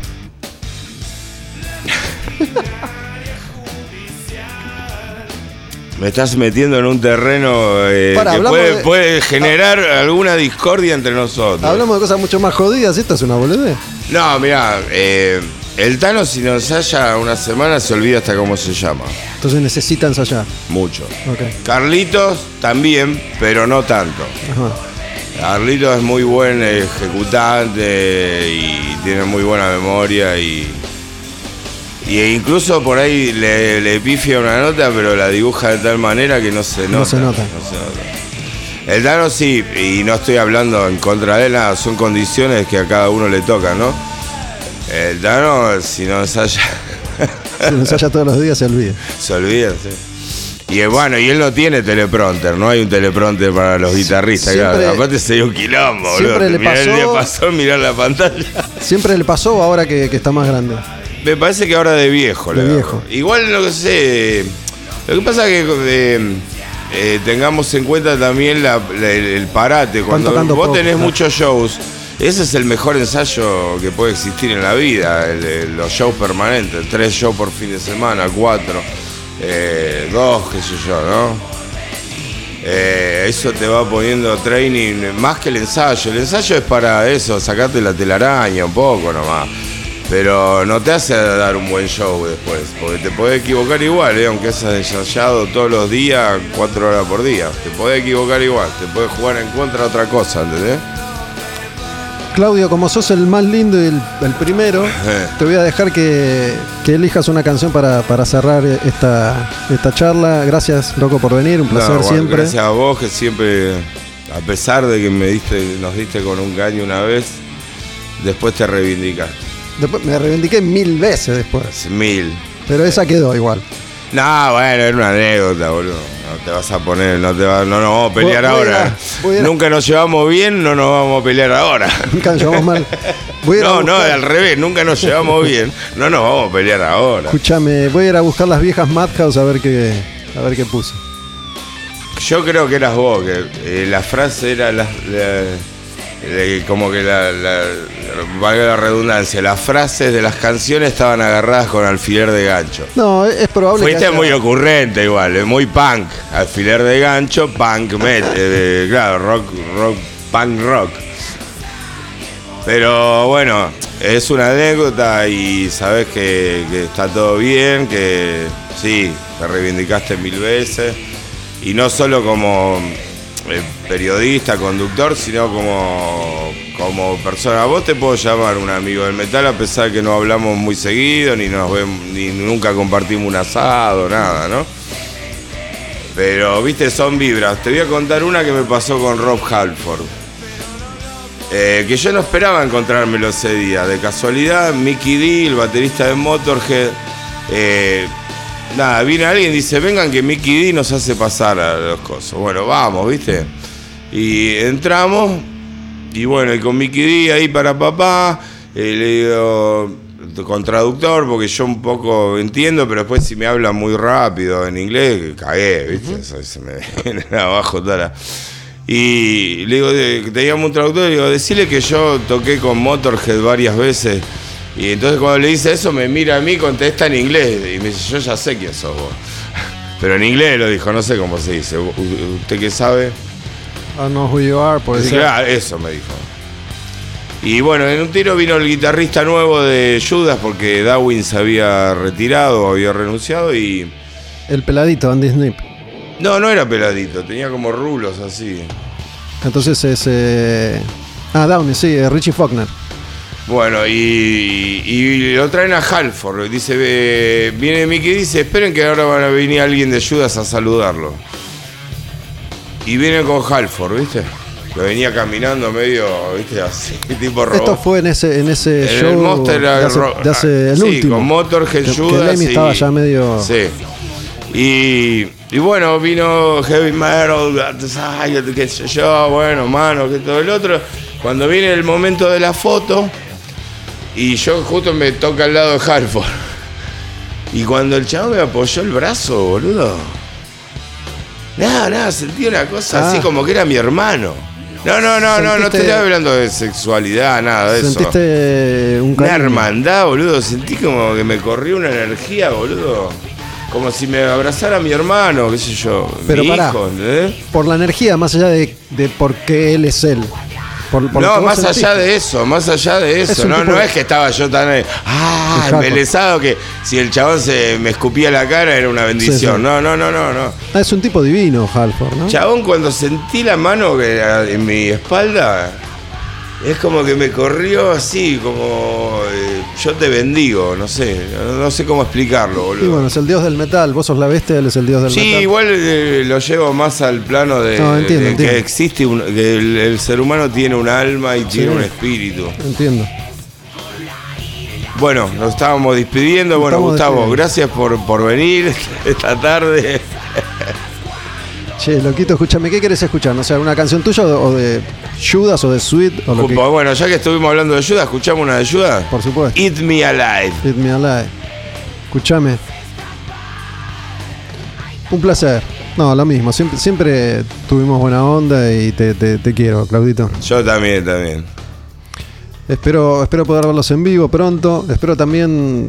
Le tengo mucho cariño a Connor la banda, digo, más allá de, de- de la H o de Estamos en proceso de grabación y ten en cuenta que la pandemia nos partió al medio mal. Nos partió más que nada. Yo tuve no tuve casos eh, jodidos en la familia de muerte, nada, pero sí se lo contagiaron bastantes en la familia. Por suerte no nadie le pasó a mayores. Eh, pero a nosotros nos atacó el, eh, no los pulmones, el bolsillo. Sí. Claudio Connor, en El Demonio con el Diablo, cerramos con un, un tema de Judas del disco este Defenders of the Faith que se llama Eat Me Alive.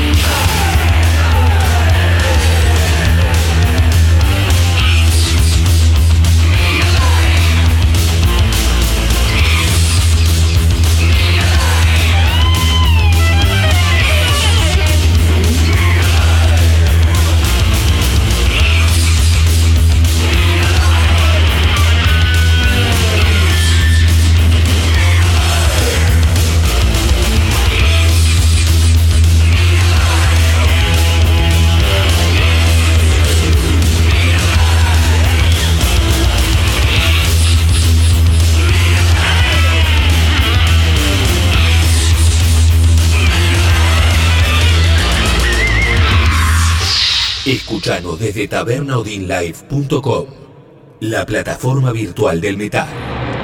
El diablo es maligno, tentador, la serpiente del Génesis, dragón del Apocalipsis, padre de la mentira.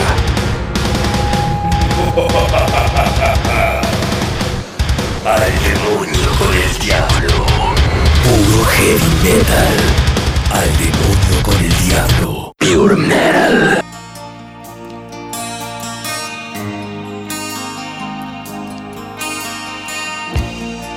Aprovechando la visita de Claudio O'Connor, me pareció una idea interesante escuchar a uno de sus grandes referentes, Ozzy Osbourne. Pero para no ser obvio, siempre intento evitar la obviedad, no sé por qué, es un toque que tengo.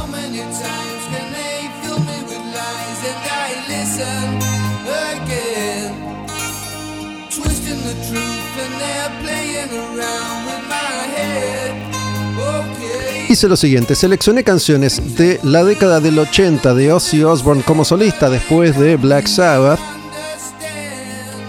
pero canciones que no son las obvias, que no son las clásicas, así que olvídense, acá no vamos a escuchar Crazy Train, ni Suicide Solution, ni Bark at the Moon, ni Shot in the Dark.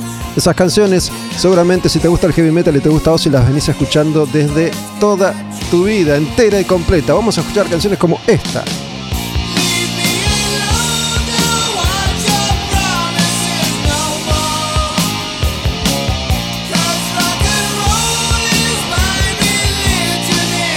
Esta se llama You Can't Kill Rock and Roll y es del segundo disco de Ozzy, Diary of a Madman, del año 1981.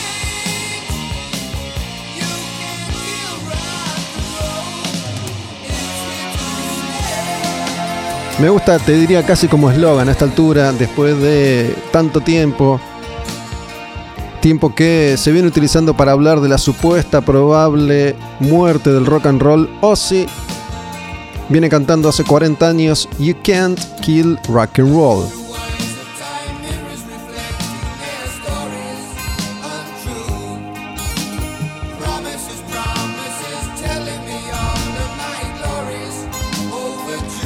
No se puede matar al rock and roll. ¿Cómo vas a poder matar a un estilo de música que vive en nuestros corazones? Bueno, la cosa es así. Arranco por este disco por una simple razón. Las canciones que no son hits del debut Blizzard of Oz no me convencieron. Así que se me ocurrió, lo decidí arbitrariamente, sin preguntarle a nadie, arrancar directamente por el segundo disco que es Diary of a Madman, el segundo disco, el último con Randy Rhodes tocando la guitarra. Y de hecho, te voy a decir más. Rock and roll is my religion, canta Ozzy en este tema. You can't kill rock and roll.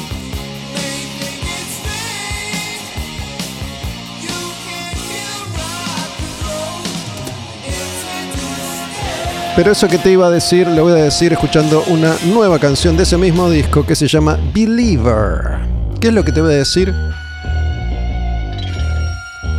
A esta altura de mi vida, en este momento particular de mi existencia, tengo que reconocer que ya nada para mí es definitivo.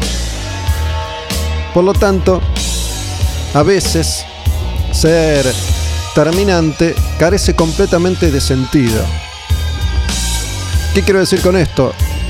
Decir que tal disco es el mejor de Ozzy, que tal canción es la mejor de Ozzy. Reemplazar Ozzy por cualquier otro artista no tiene mucho valor, porque esa sensación y esa opinión que tal vez tengas hoy puede cambiar mañana, o tal vez sostengas una postura en base a lo que aprendiste.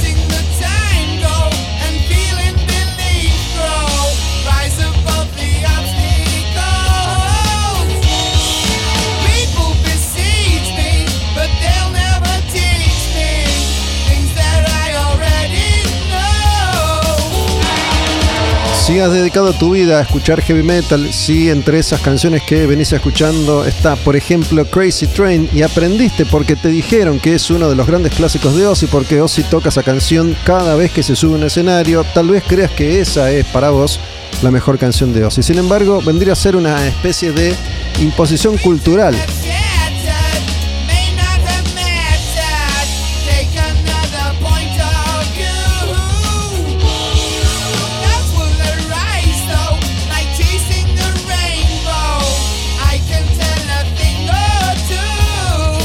Por eso tengo que decir que hay algo más fuerte que me guía y siempre me lleva a proponer y a elegir aquello que no es lo que todos los demás, o mejor dicho, la mayoría elige o decide. Por eso, en este repaso por las canciones de Ozzy de los 80, no vamos a escuchar clásicos. ¿Por qué solamente la música de Ozzy de los 80? Por varias razones, porque es la etapa que más me gusta, porque este podcast Al demonio con el diablo, desde que empezó tiene un pie firmemente plantado en esa década y aparentemente hasta ahora no he podido levantar ese pie, no aún. Y porque si hacía este ejercicio con todos los discos de Ozzy hasta el momento hubiera sido interminable este episodio. Por lo tanto dije, vamos con los 80, que es la etapa que al menos yo viví directamente cuando empecé a escuchar esta música. Por lo tanto es mi etapa favorita.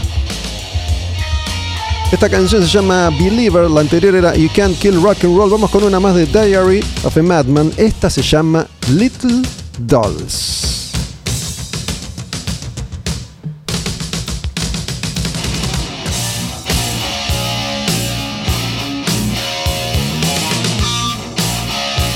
¿No es un buen momento para escuchar estas canciones?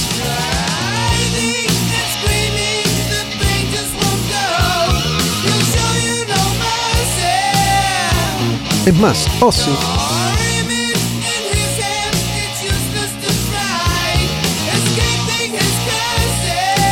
nunca, nunca toca en vivo canciones de este disco. No entiendo por qué. O mejor dicho, sí entiendo por qué. No tiene grandes clásicos.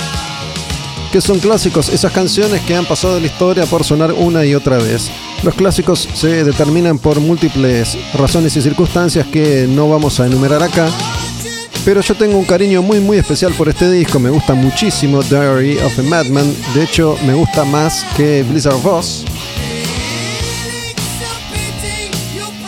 Este disco tiene algunos hits dentro de este álbum que no son por ahí considerados hits en eh, la historia de Ozzy, pero Over the Mountain, Diary of a Madman y tal vez, solo tal vez,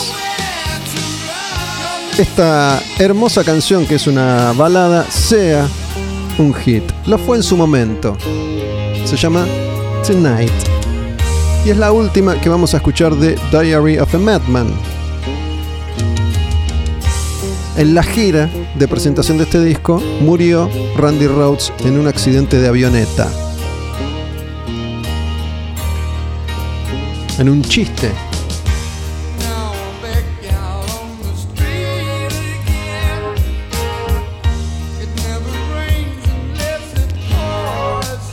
En una broma, en un alto, en el tour, Randy fue a dar una vuelta en avioneta con un piloto de avioneta que intentando hacer un vuelo rasante sobre el micro de gira de la banda,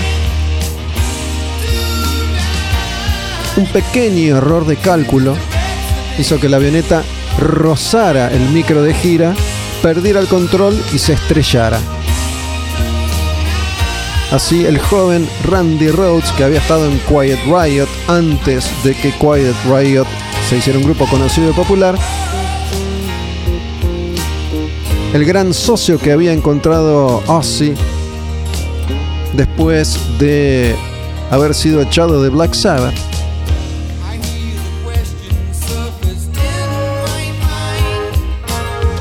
moría rápidamente en un chiste, en una broma del destino.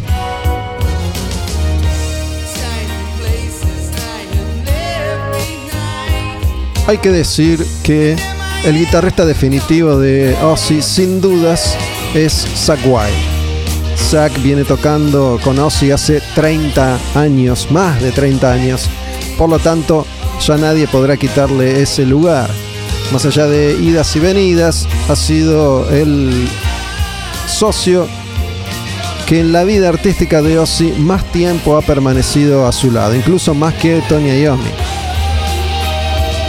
Sin embargo, la figura de Randy Rhoads, por su talento, porque estuvo en esos primeros discos, porque de alguna manera tendemos a creer que ayudó a que Ozzy pudiera reinventarse con velocidad después de Black Sabbath.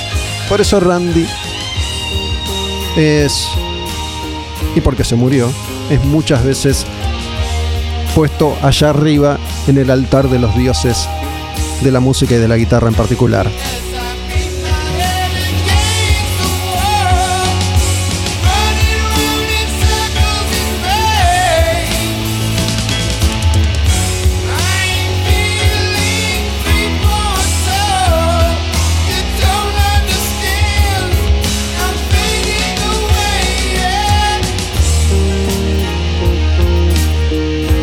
Como dato de color, como anécdota, te puedo agregar que este fue mi primer cassette de Ozzy. Cuando fui a comprarme un cassette de Ozzy, este era el último que había salido en ese momento, por eso me compré Diary of a Madman.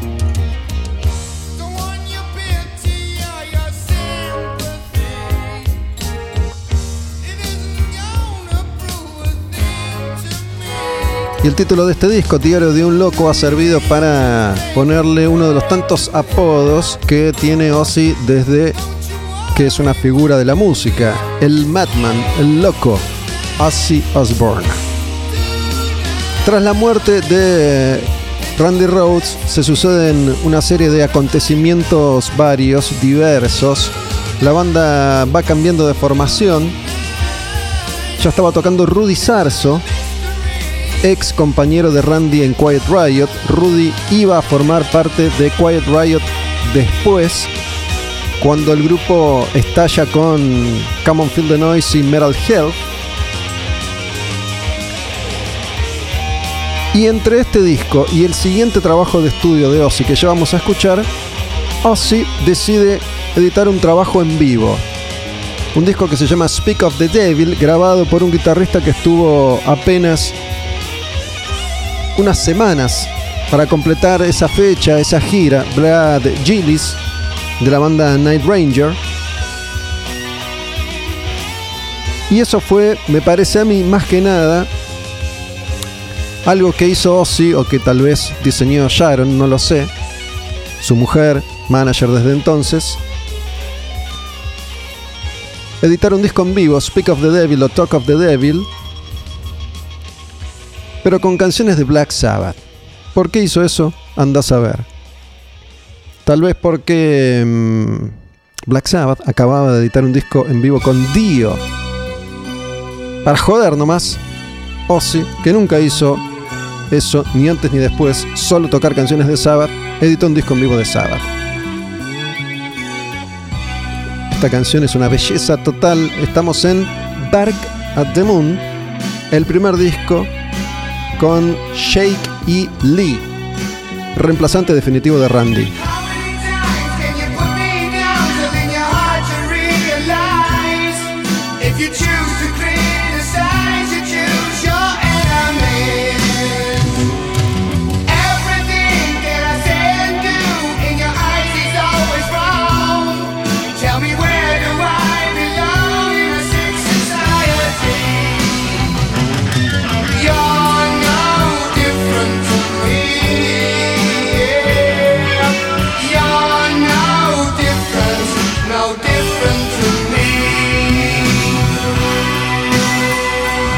Este disco tiene Bark at the Moon, no vamos a escuchar Bark at the Moon.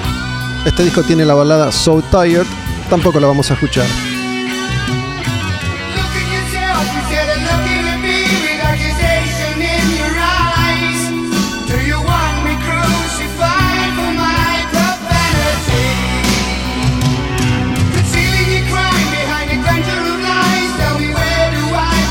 Si bien este disco fue muy exitoso, sobre todo por la canción at the Moon y por el Ozzy Hombre Lobo de la tapa, del video, creo que es un disco que no ha sido valorado lo suficiente. Creo que tiene canciones alucinantes que no se convirtieron en clásicos. Esta es una, You Are No Different. Y hay otra que me acuerdo, mira, vamos a escucharla. Se llama Center of Eternity. Era una de mis canciones favoritas. La primera vez que escuché Bark at the Moon en su momento, me había grabado en cassette este disco. Creo que me hice una copia del vinilo de un amigo. Me encantaba esta intro. Esta cosa medio canto gregoriano. Y la campana tiene algo de misterio, algo de oscuridad y de terror. Escuchar Ozzy viéndolo convertido en hombre lobo y este canto que sirve de introducción para esta canción que se llama Center of Eternity, que empieza con un riff de Shaky Lee muy bonito. Ya lo vas a escuchar.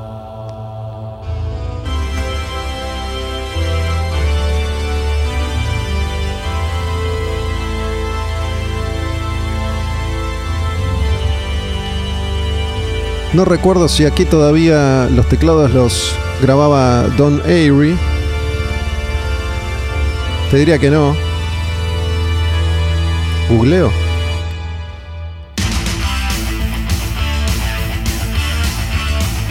Este disco sale en el 83, que es un año clave. En el 83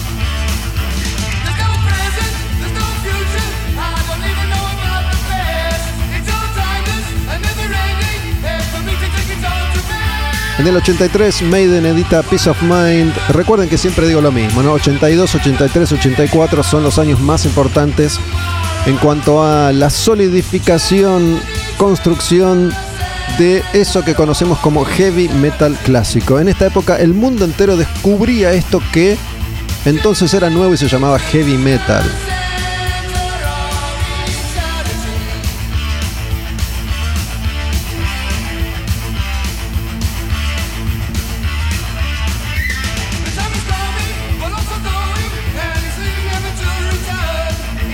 Y Ozzy siempre ha sabido adaptarse bien a las épocas y a los tiempos. En los 80 había que eh, tocar heavy metal, Ozzy te tocaba heavy metal. Avanzando en la década había que hacer algo un poco más hard rockero, glamoroso, Ozzy se adaptaba. En los 90 había que ser más cheto, más canchero, Ozzy también se adaptaba, mientras que otros grupos contemporáneos sucumbieron, Ozzy cada vez era más popular.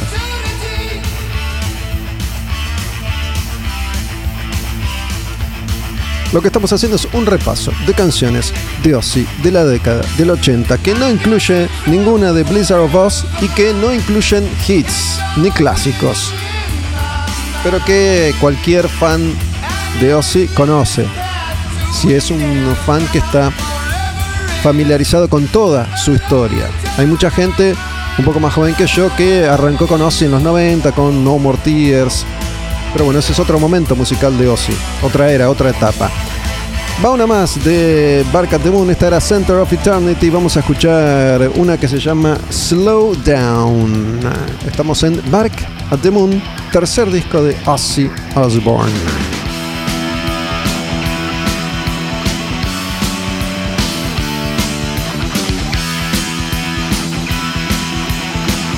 El primero con Shaky Lee.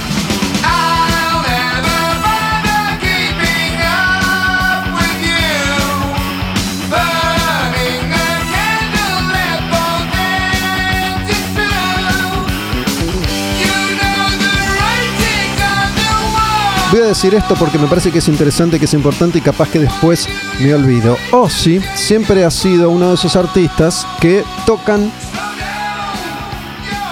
para satisfacer al público. Ozzy siempre, siempre, siempre basa sus conciertos, sus giras, eternamente en los clásicos y en los hits. Siempre, siempre va a tocar Suicide Solution, Mr. Crowley, Bark at the Moon, Shot in the Dark, Crazy Train, obviamente Paranoid. sumándole alguna que otra canción de algún probable disco nuevo que haya editado, canción que después rápidamente va a quedar afuera de la lista, salvo por No More Tears y algún clásico de esos. A diferencia de otras bandas, como Maiden eventualmente, o como Judas, que varían mucho más la lista de temas, a pesar de que hay clásicos que siempre están ahí en los shows de Maiden o de Judas, o sí, siempre, siempre, como Kiss, tal vez, siempre toca las mismas canciones. Las mismas canciones siempre. De hecho, alguna que otra vez intentó probar con alguna canción que no se ubica entre las más clásicas y como la respuesta de la gente bajaba en intensidad, automáticamente esa canción era borrada de la lista de temas.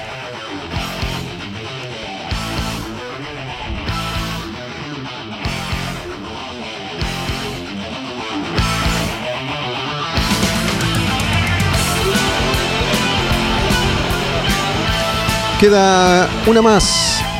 La última de Bark at the Moon. Esta se llama mm, Waiting for Darkness. Es una canción más tranqui después de este heavy metal de la época con Center of Eternity y Slow Down.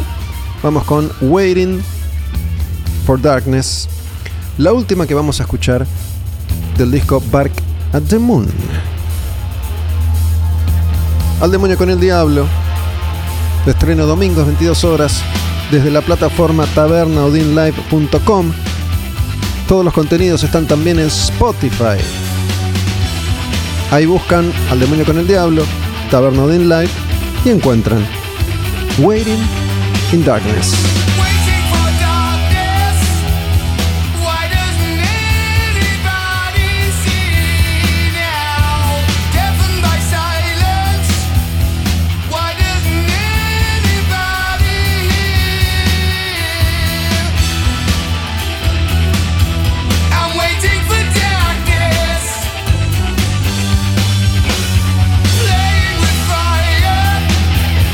83-84, pico de popularidad del heavy metal, que después iba a ser reemplazado por el hard rock un poco más accesible, de esas bandas más glamorosas de Los Ángeles. Estados Unidos empezaba ya a tomar el control, que antes había sido dominio casi, casi exclusivo de artistas británicos. Y cuando las bandas más populares del momento eran Motley Crue, Dokken, Poison, Warrant, Ozzy que siempre ha sabido adaptarse y que además su simpatía, su carisma le permiten salir airoso de cualquier situación por más ridícula que sea, decide que va a seguir llevando la misma vida de siempre, al palo, sexo, drogas y rock and roll, sobre todo drogas y rock and roll. Iba a engordar bastante, la etapa menos saludable de Ozzy se iba a tener el pelo claritos e iba a usar calzas de los colores más estrambóticos. E iba a grabar un disco, el último, con Shaky Lee, que se edita en el año 1986 y se llama The Ultimate Sin. Amo este disco, me encanta la tapa. Es un disco que tiene un solo clásico, Shot in the Dark, pero tiene un montón de temazos como esta. Esta canción se llama Never. El disco es The Ultimate Sin.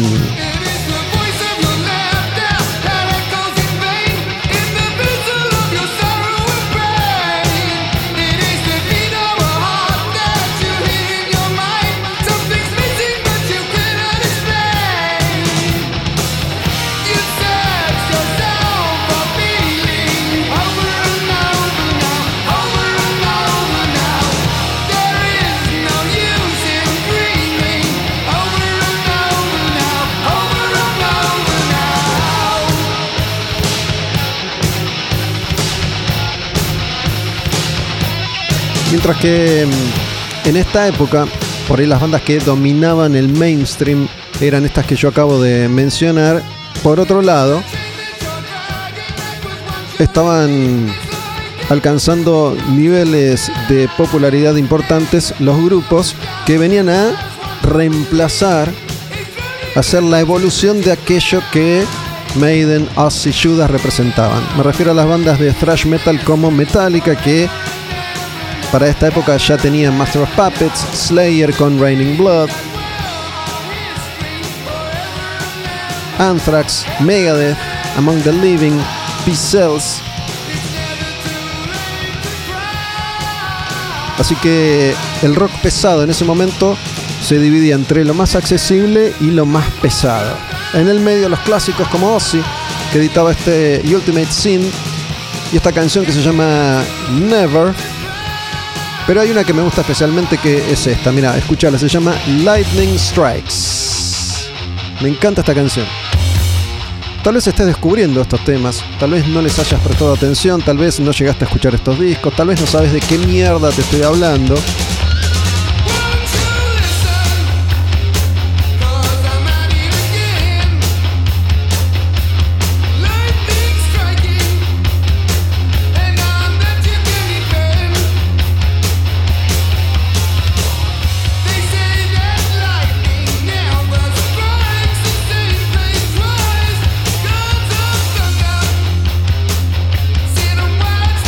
A veces es fácil darse cuenta por qué un disco, una canción funciona, por qué la pegan. A veces no. ¿Qué sé yo? A mí esta canción me parece un hitazo.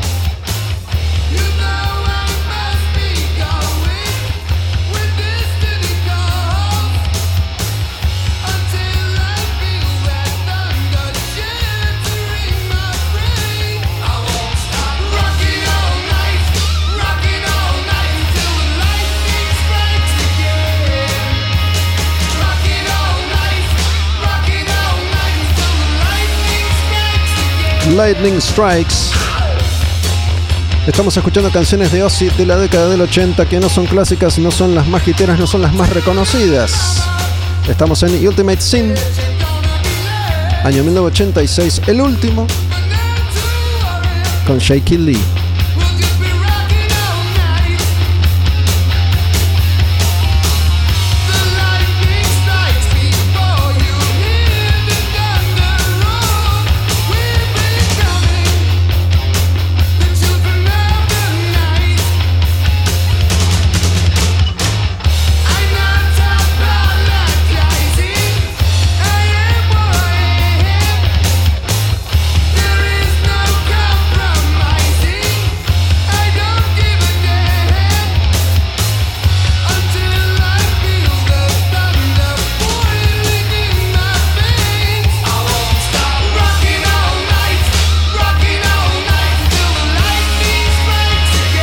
Me queda una última canción que elegí para que escuchemos en Al Demonio con el Diablo de este disco de Ozzy Osbourne y se llama Full Like You. Esta es la última. Y me gusta también este arreglito, es algo diferente.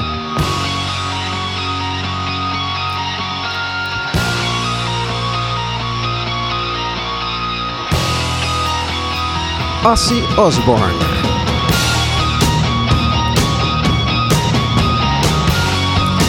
La marcha característica, los riffs de Shaky Lee en esta era, en esta etapa de Ozzy. Full Like You.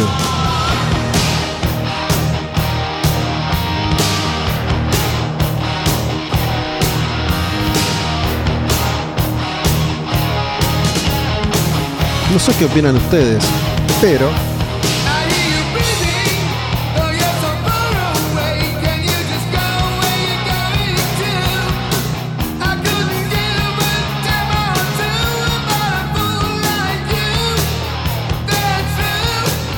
Pero ahora que escucho todas estas canciones, me da la sensación de que Shaky Lee es como un eslabón entre Randy y Zack Wild. Se nota un poco el estilo que Ozzy iba a profundizar a partir de el siguiente disco, cuando entra Zack Wild.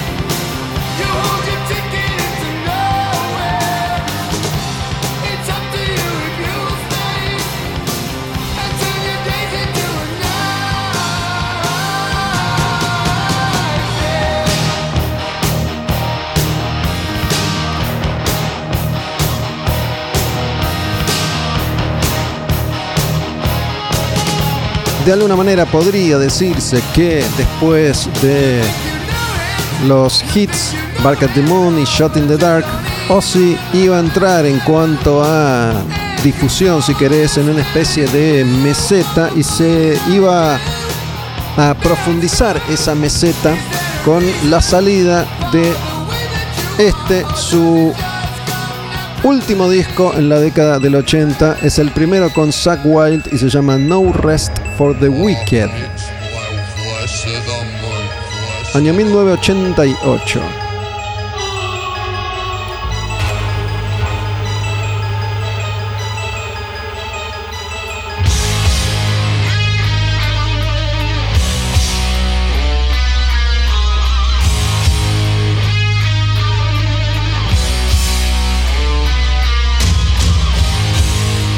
Este disco directamente no tiene un solo hit. Es el primero con Zack, el último de los 80.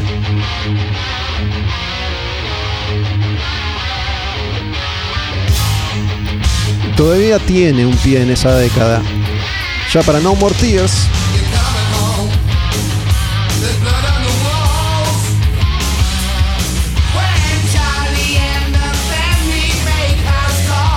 ya para No More iba a cambiar el sonido. Recuerden que Zack, cuando entra en esta etapa, era un chico hermoso, muy joven, recontra glamoroso, no era la bestia vikinga que fue después. Era un rubiecito de pelo muy largo, de ojos claritos, muy, muy lindo, muy lindo, muy, muy cheto.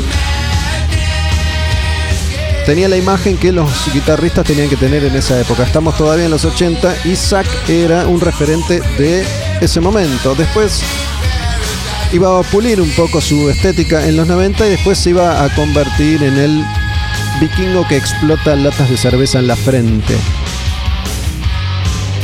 Esta se llama Bloodbath in Paradise.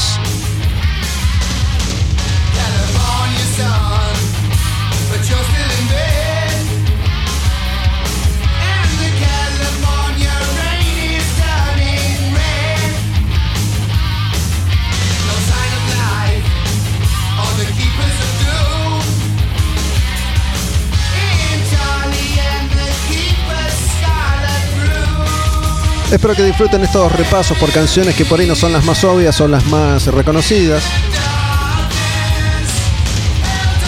A mí en general me dan ganas de escuchar estas canciones y no volver a escuchar Crazy Train.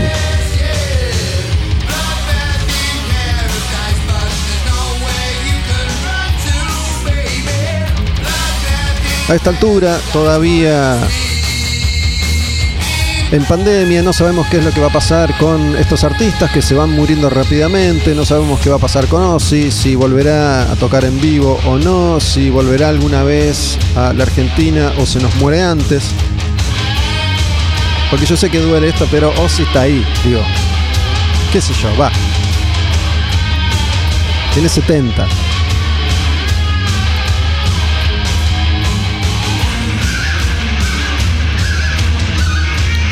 Vamos con una más de No Rest for the Wicked. Era Bloodbath in Paradise. Esta se llama Fire in the Sky. Esta la escuché y dije, oh, me encanta. Este es el disco de Ozzy al que menos bola le di en mi vida. No Rest for the Wicked.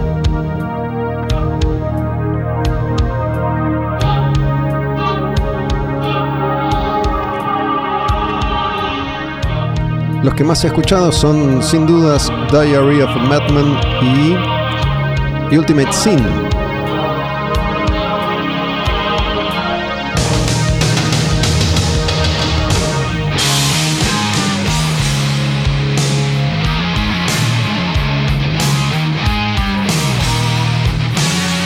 Fire in the Sky. Ozzy Osbourne en el demonio con el diablo.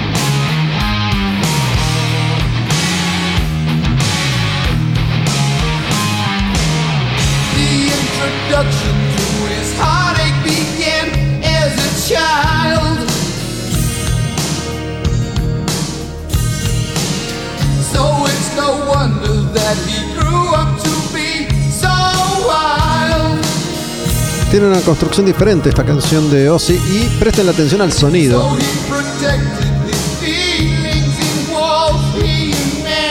La producción aún es bien, bien, bien ochentosa, con ese eco, con ese reverb, con ese sonido de batería.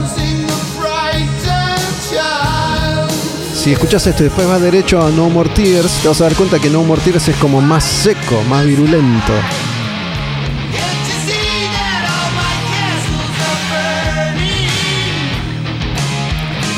Vamos llegando así al final de otro capítulo, de otro episodio de este podcast que se llama Al Demonio con el Diablo, grabando siempre desde Taberna Odín en Palermo, Honduras y Tames. Este lugar al que venís, te sentás y además de beber cervezas y comer, escuchás rock and roll y heavy metal.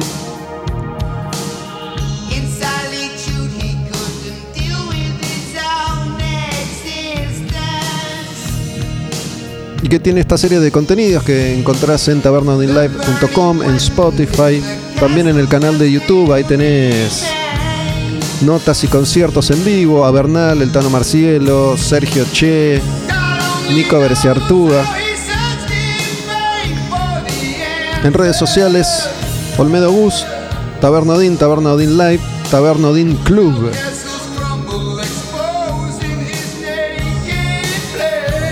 Escuchamos canciones de Diary of a Madman, Bark at the Moon y Ultimate Sin. Este es No Rest for the Wicked, la canción Fire in the Sky. El invitado hoy fue Claudio O'Connor.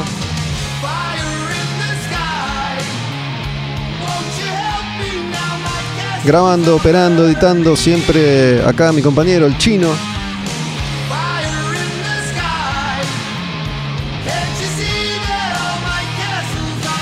Y nos vamos a ir con una última canción que se las voy a dejar completa sin que yo le fastidie encima.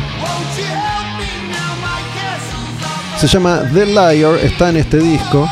Y cerramos así un repaso por algunas de esas canciones de Ozzy que tal vez no habías escuchado que capaz hacía mucho tiempo no escuchabas. La última, The Liar, Ozzy Osbourne en el demonio con el diablo.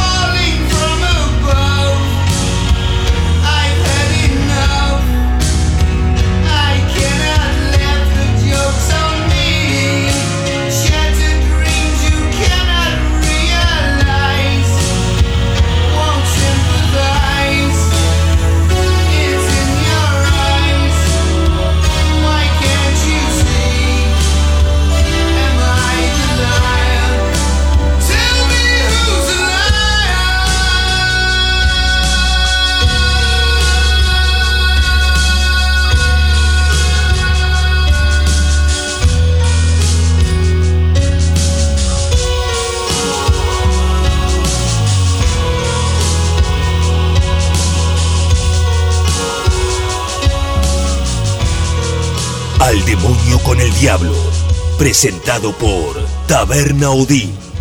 Puro heavy metal. Satán. Serpiente que tentó a Adán y Eva con el fruto prohibido. Ángel caído que aterroriza al mundo. Antítesis de la verdad. Arderá en el infierno. Al demonio con el diablo. Puro heavy metal.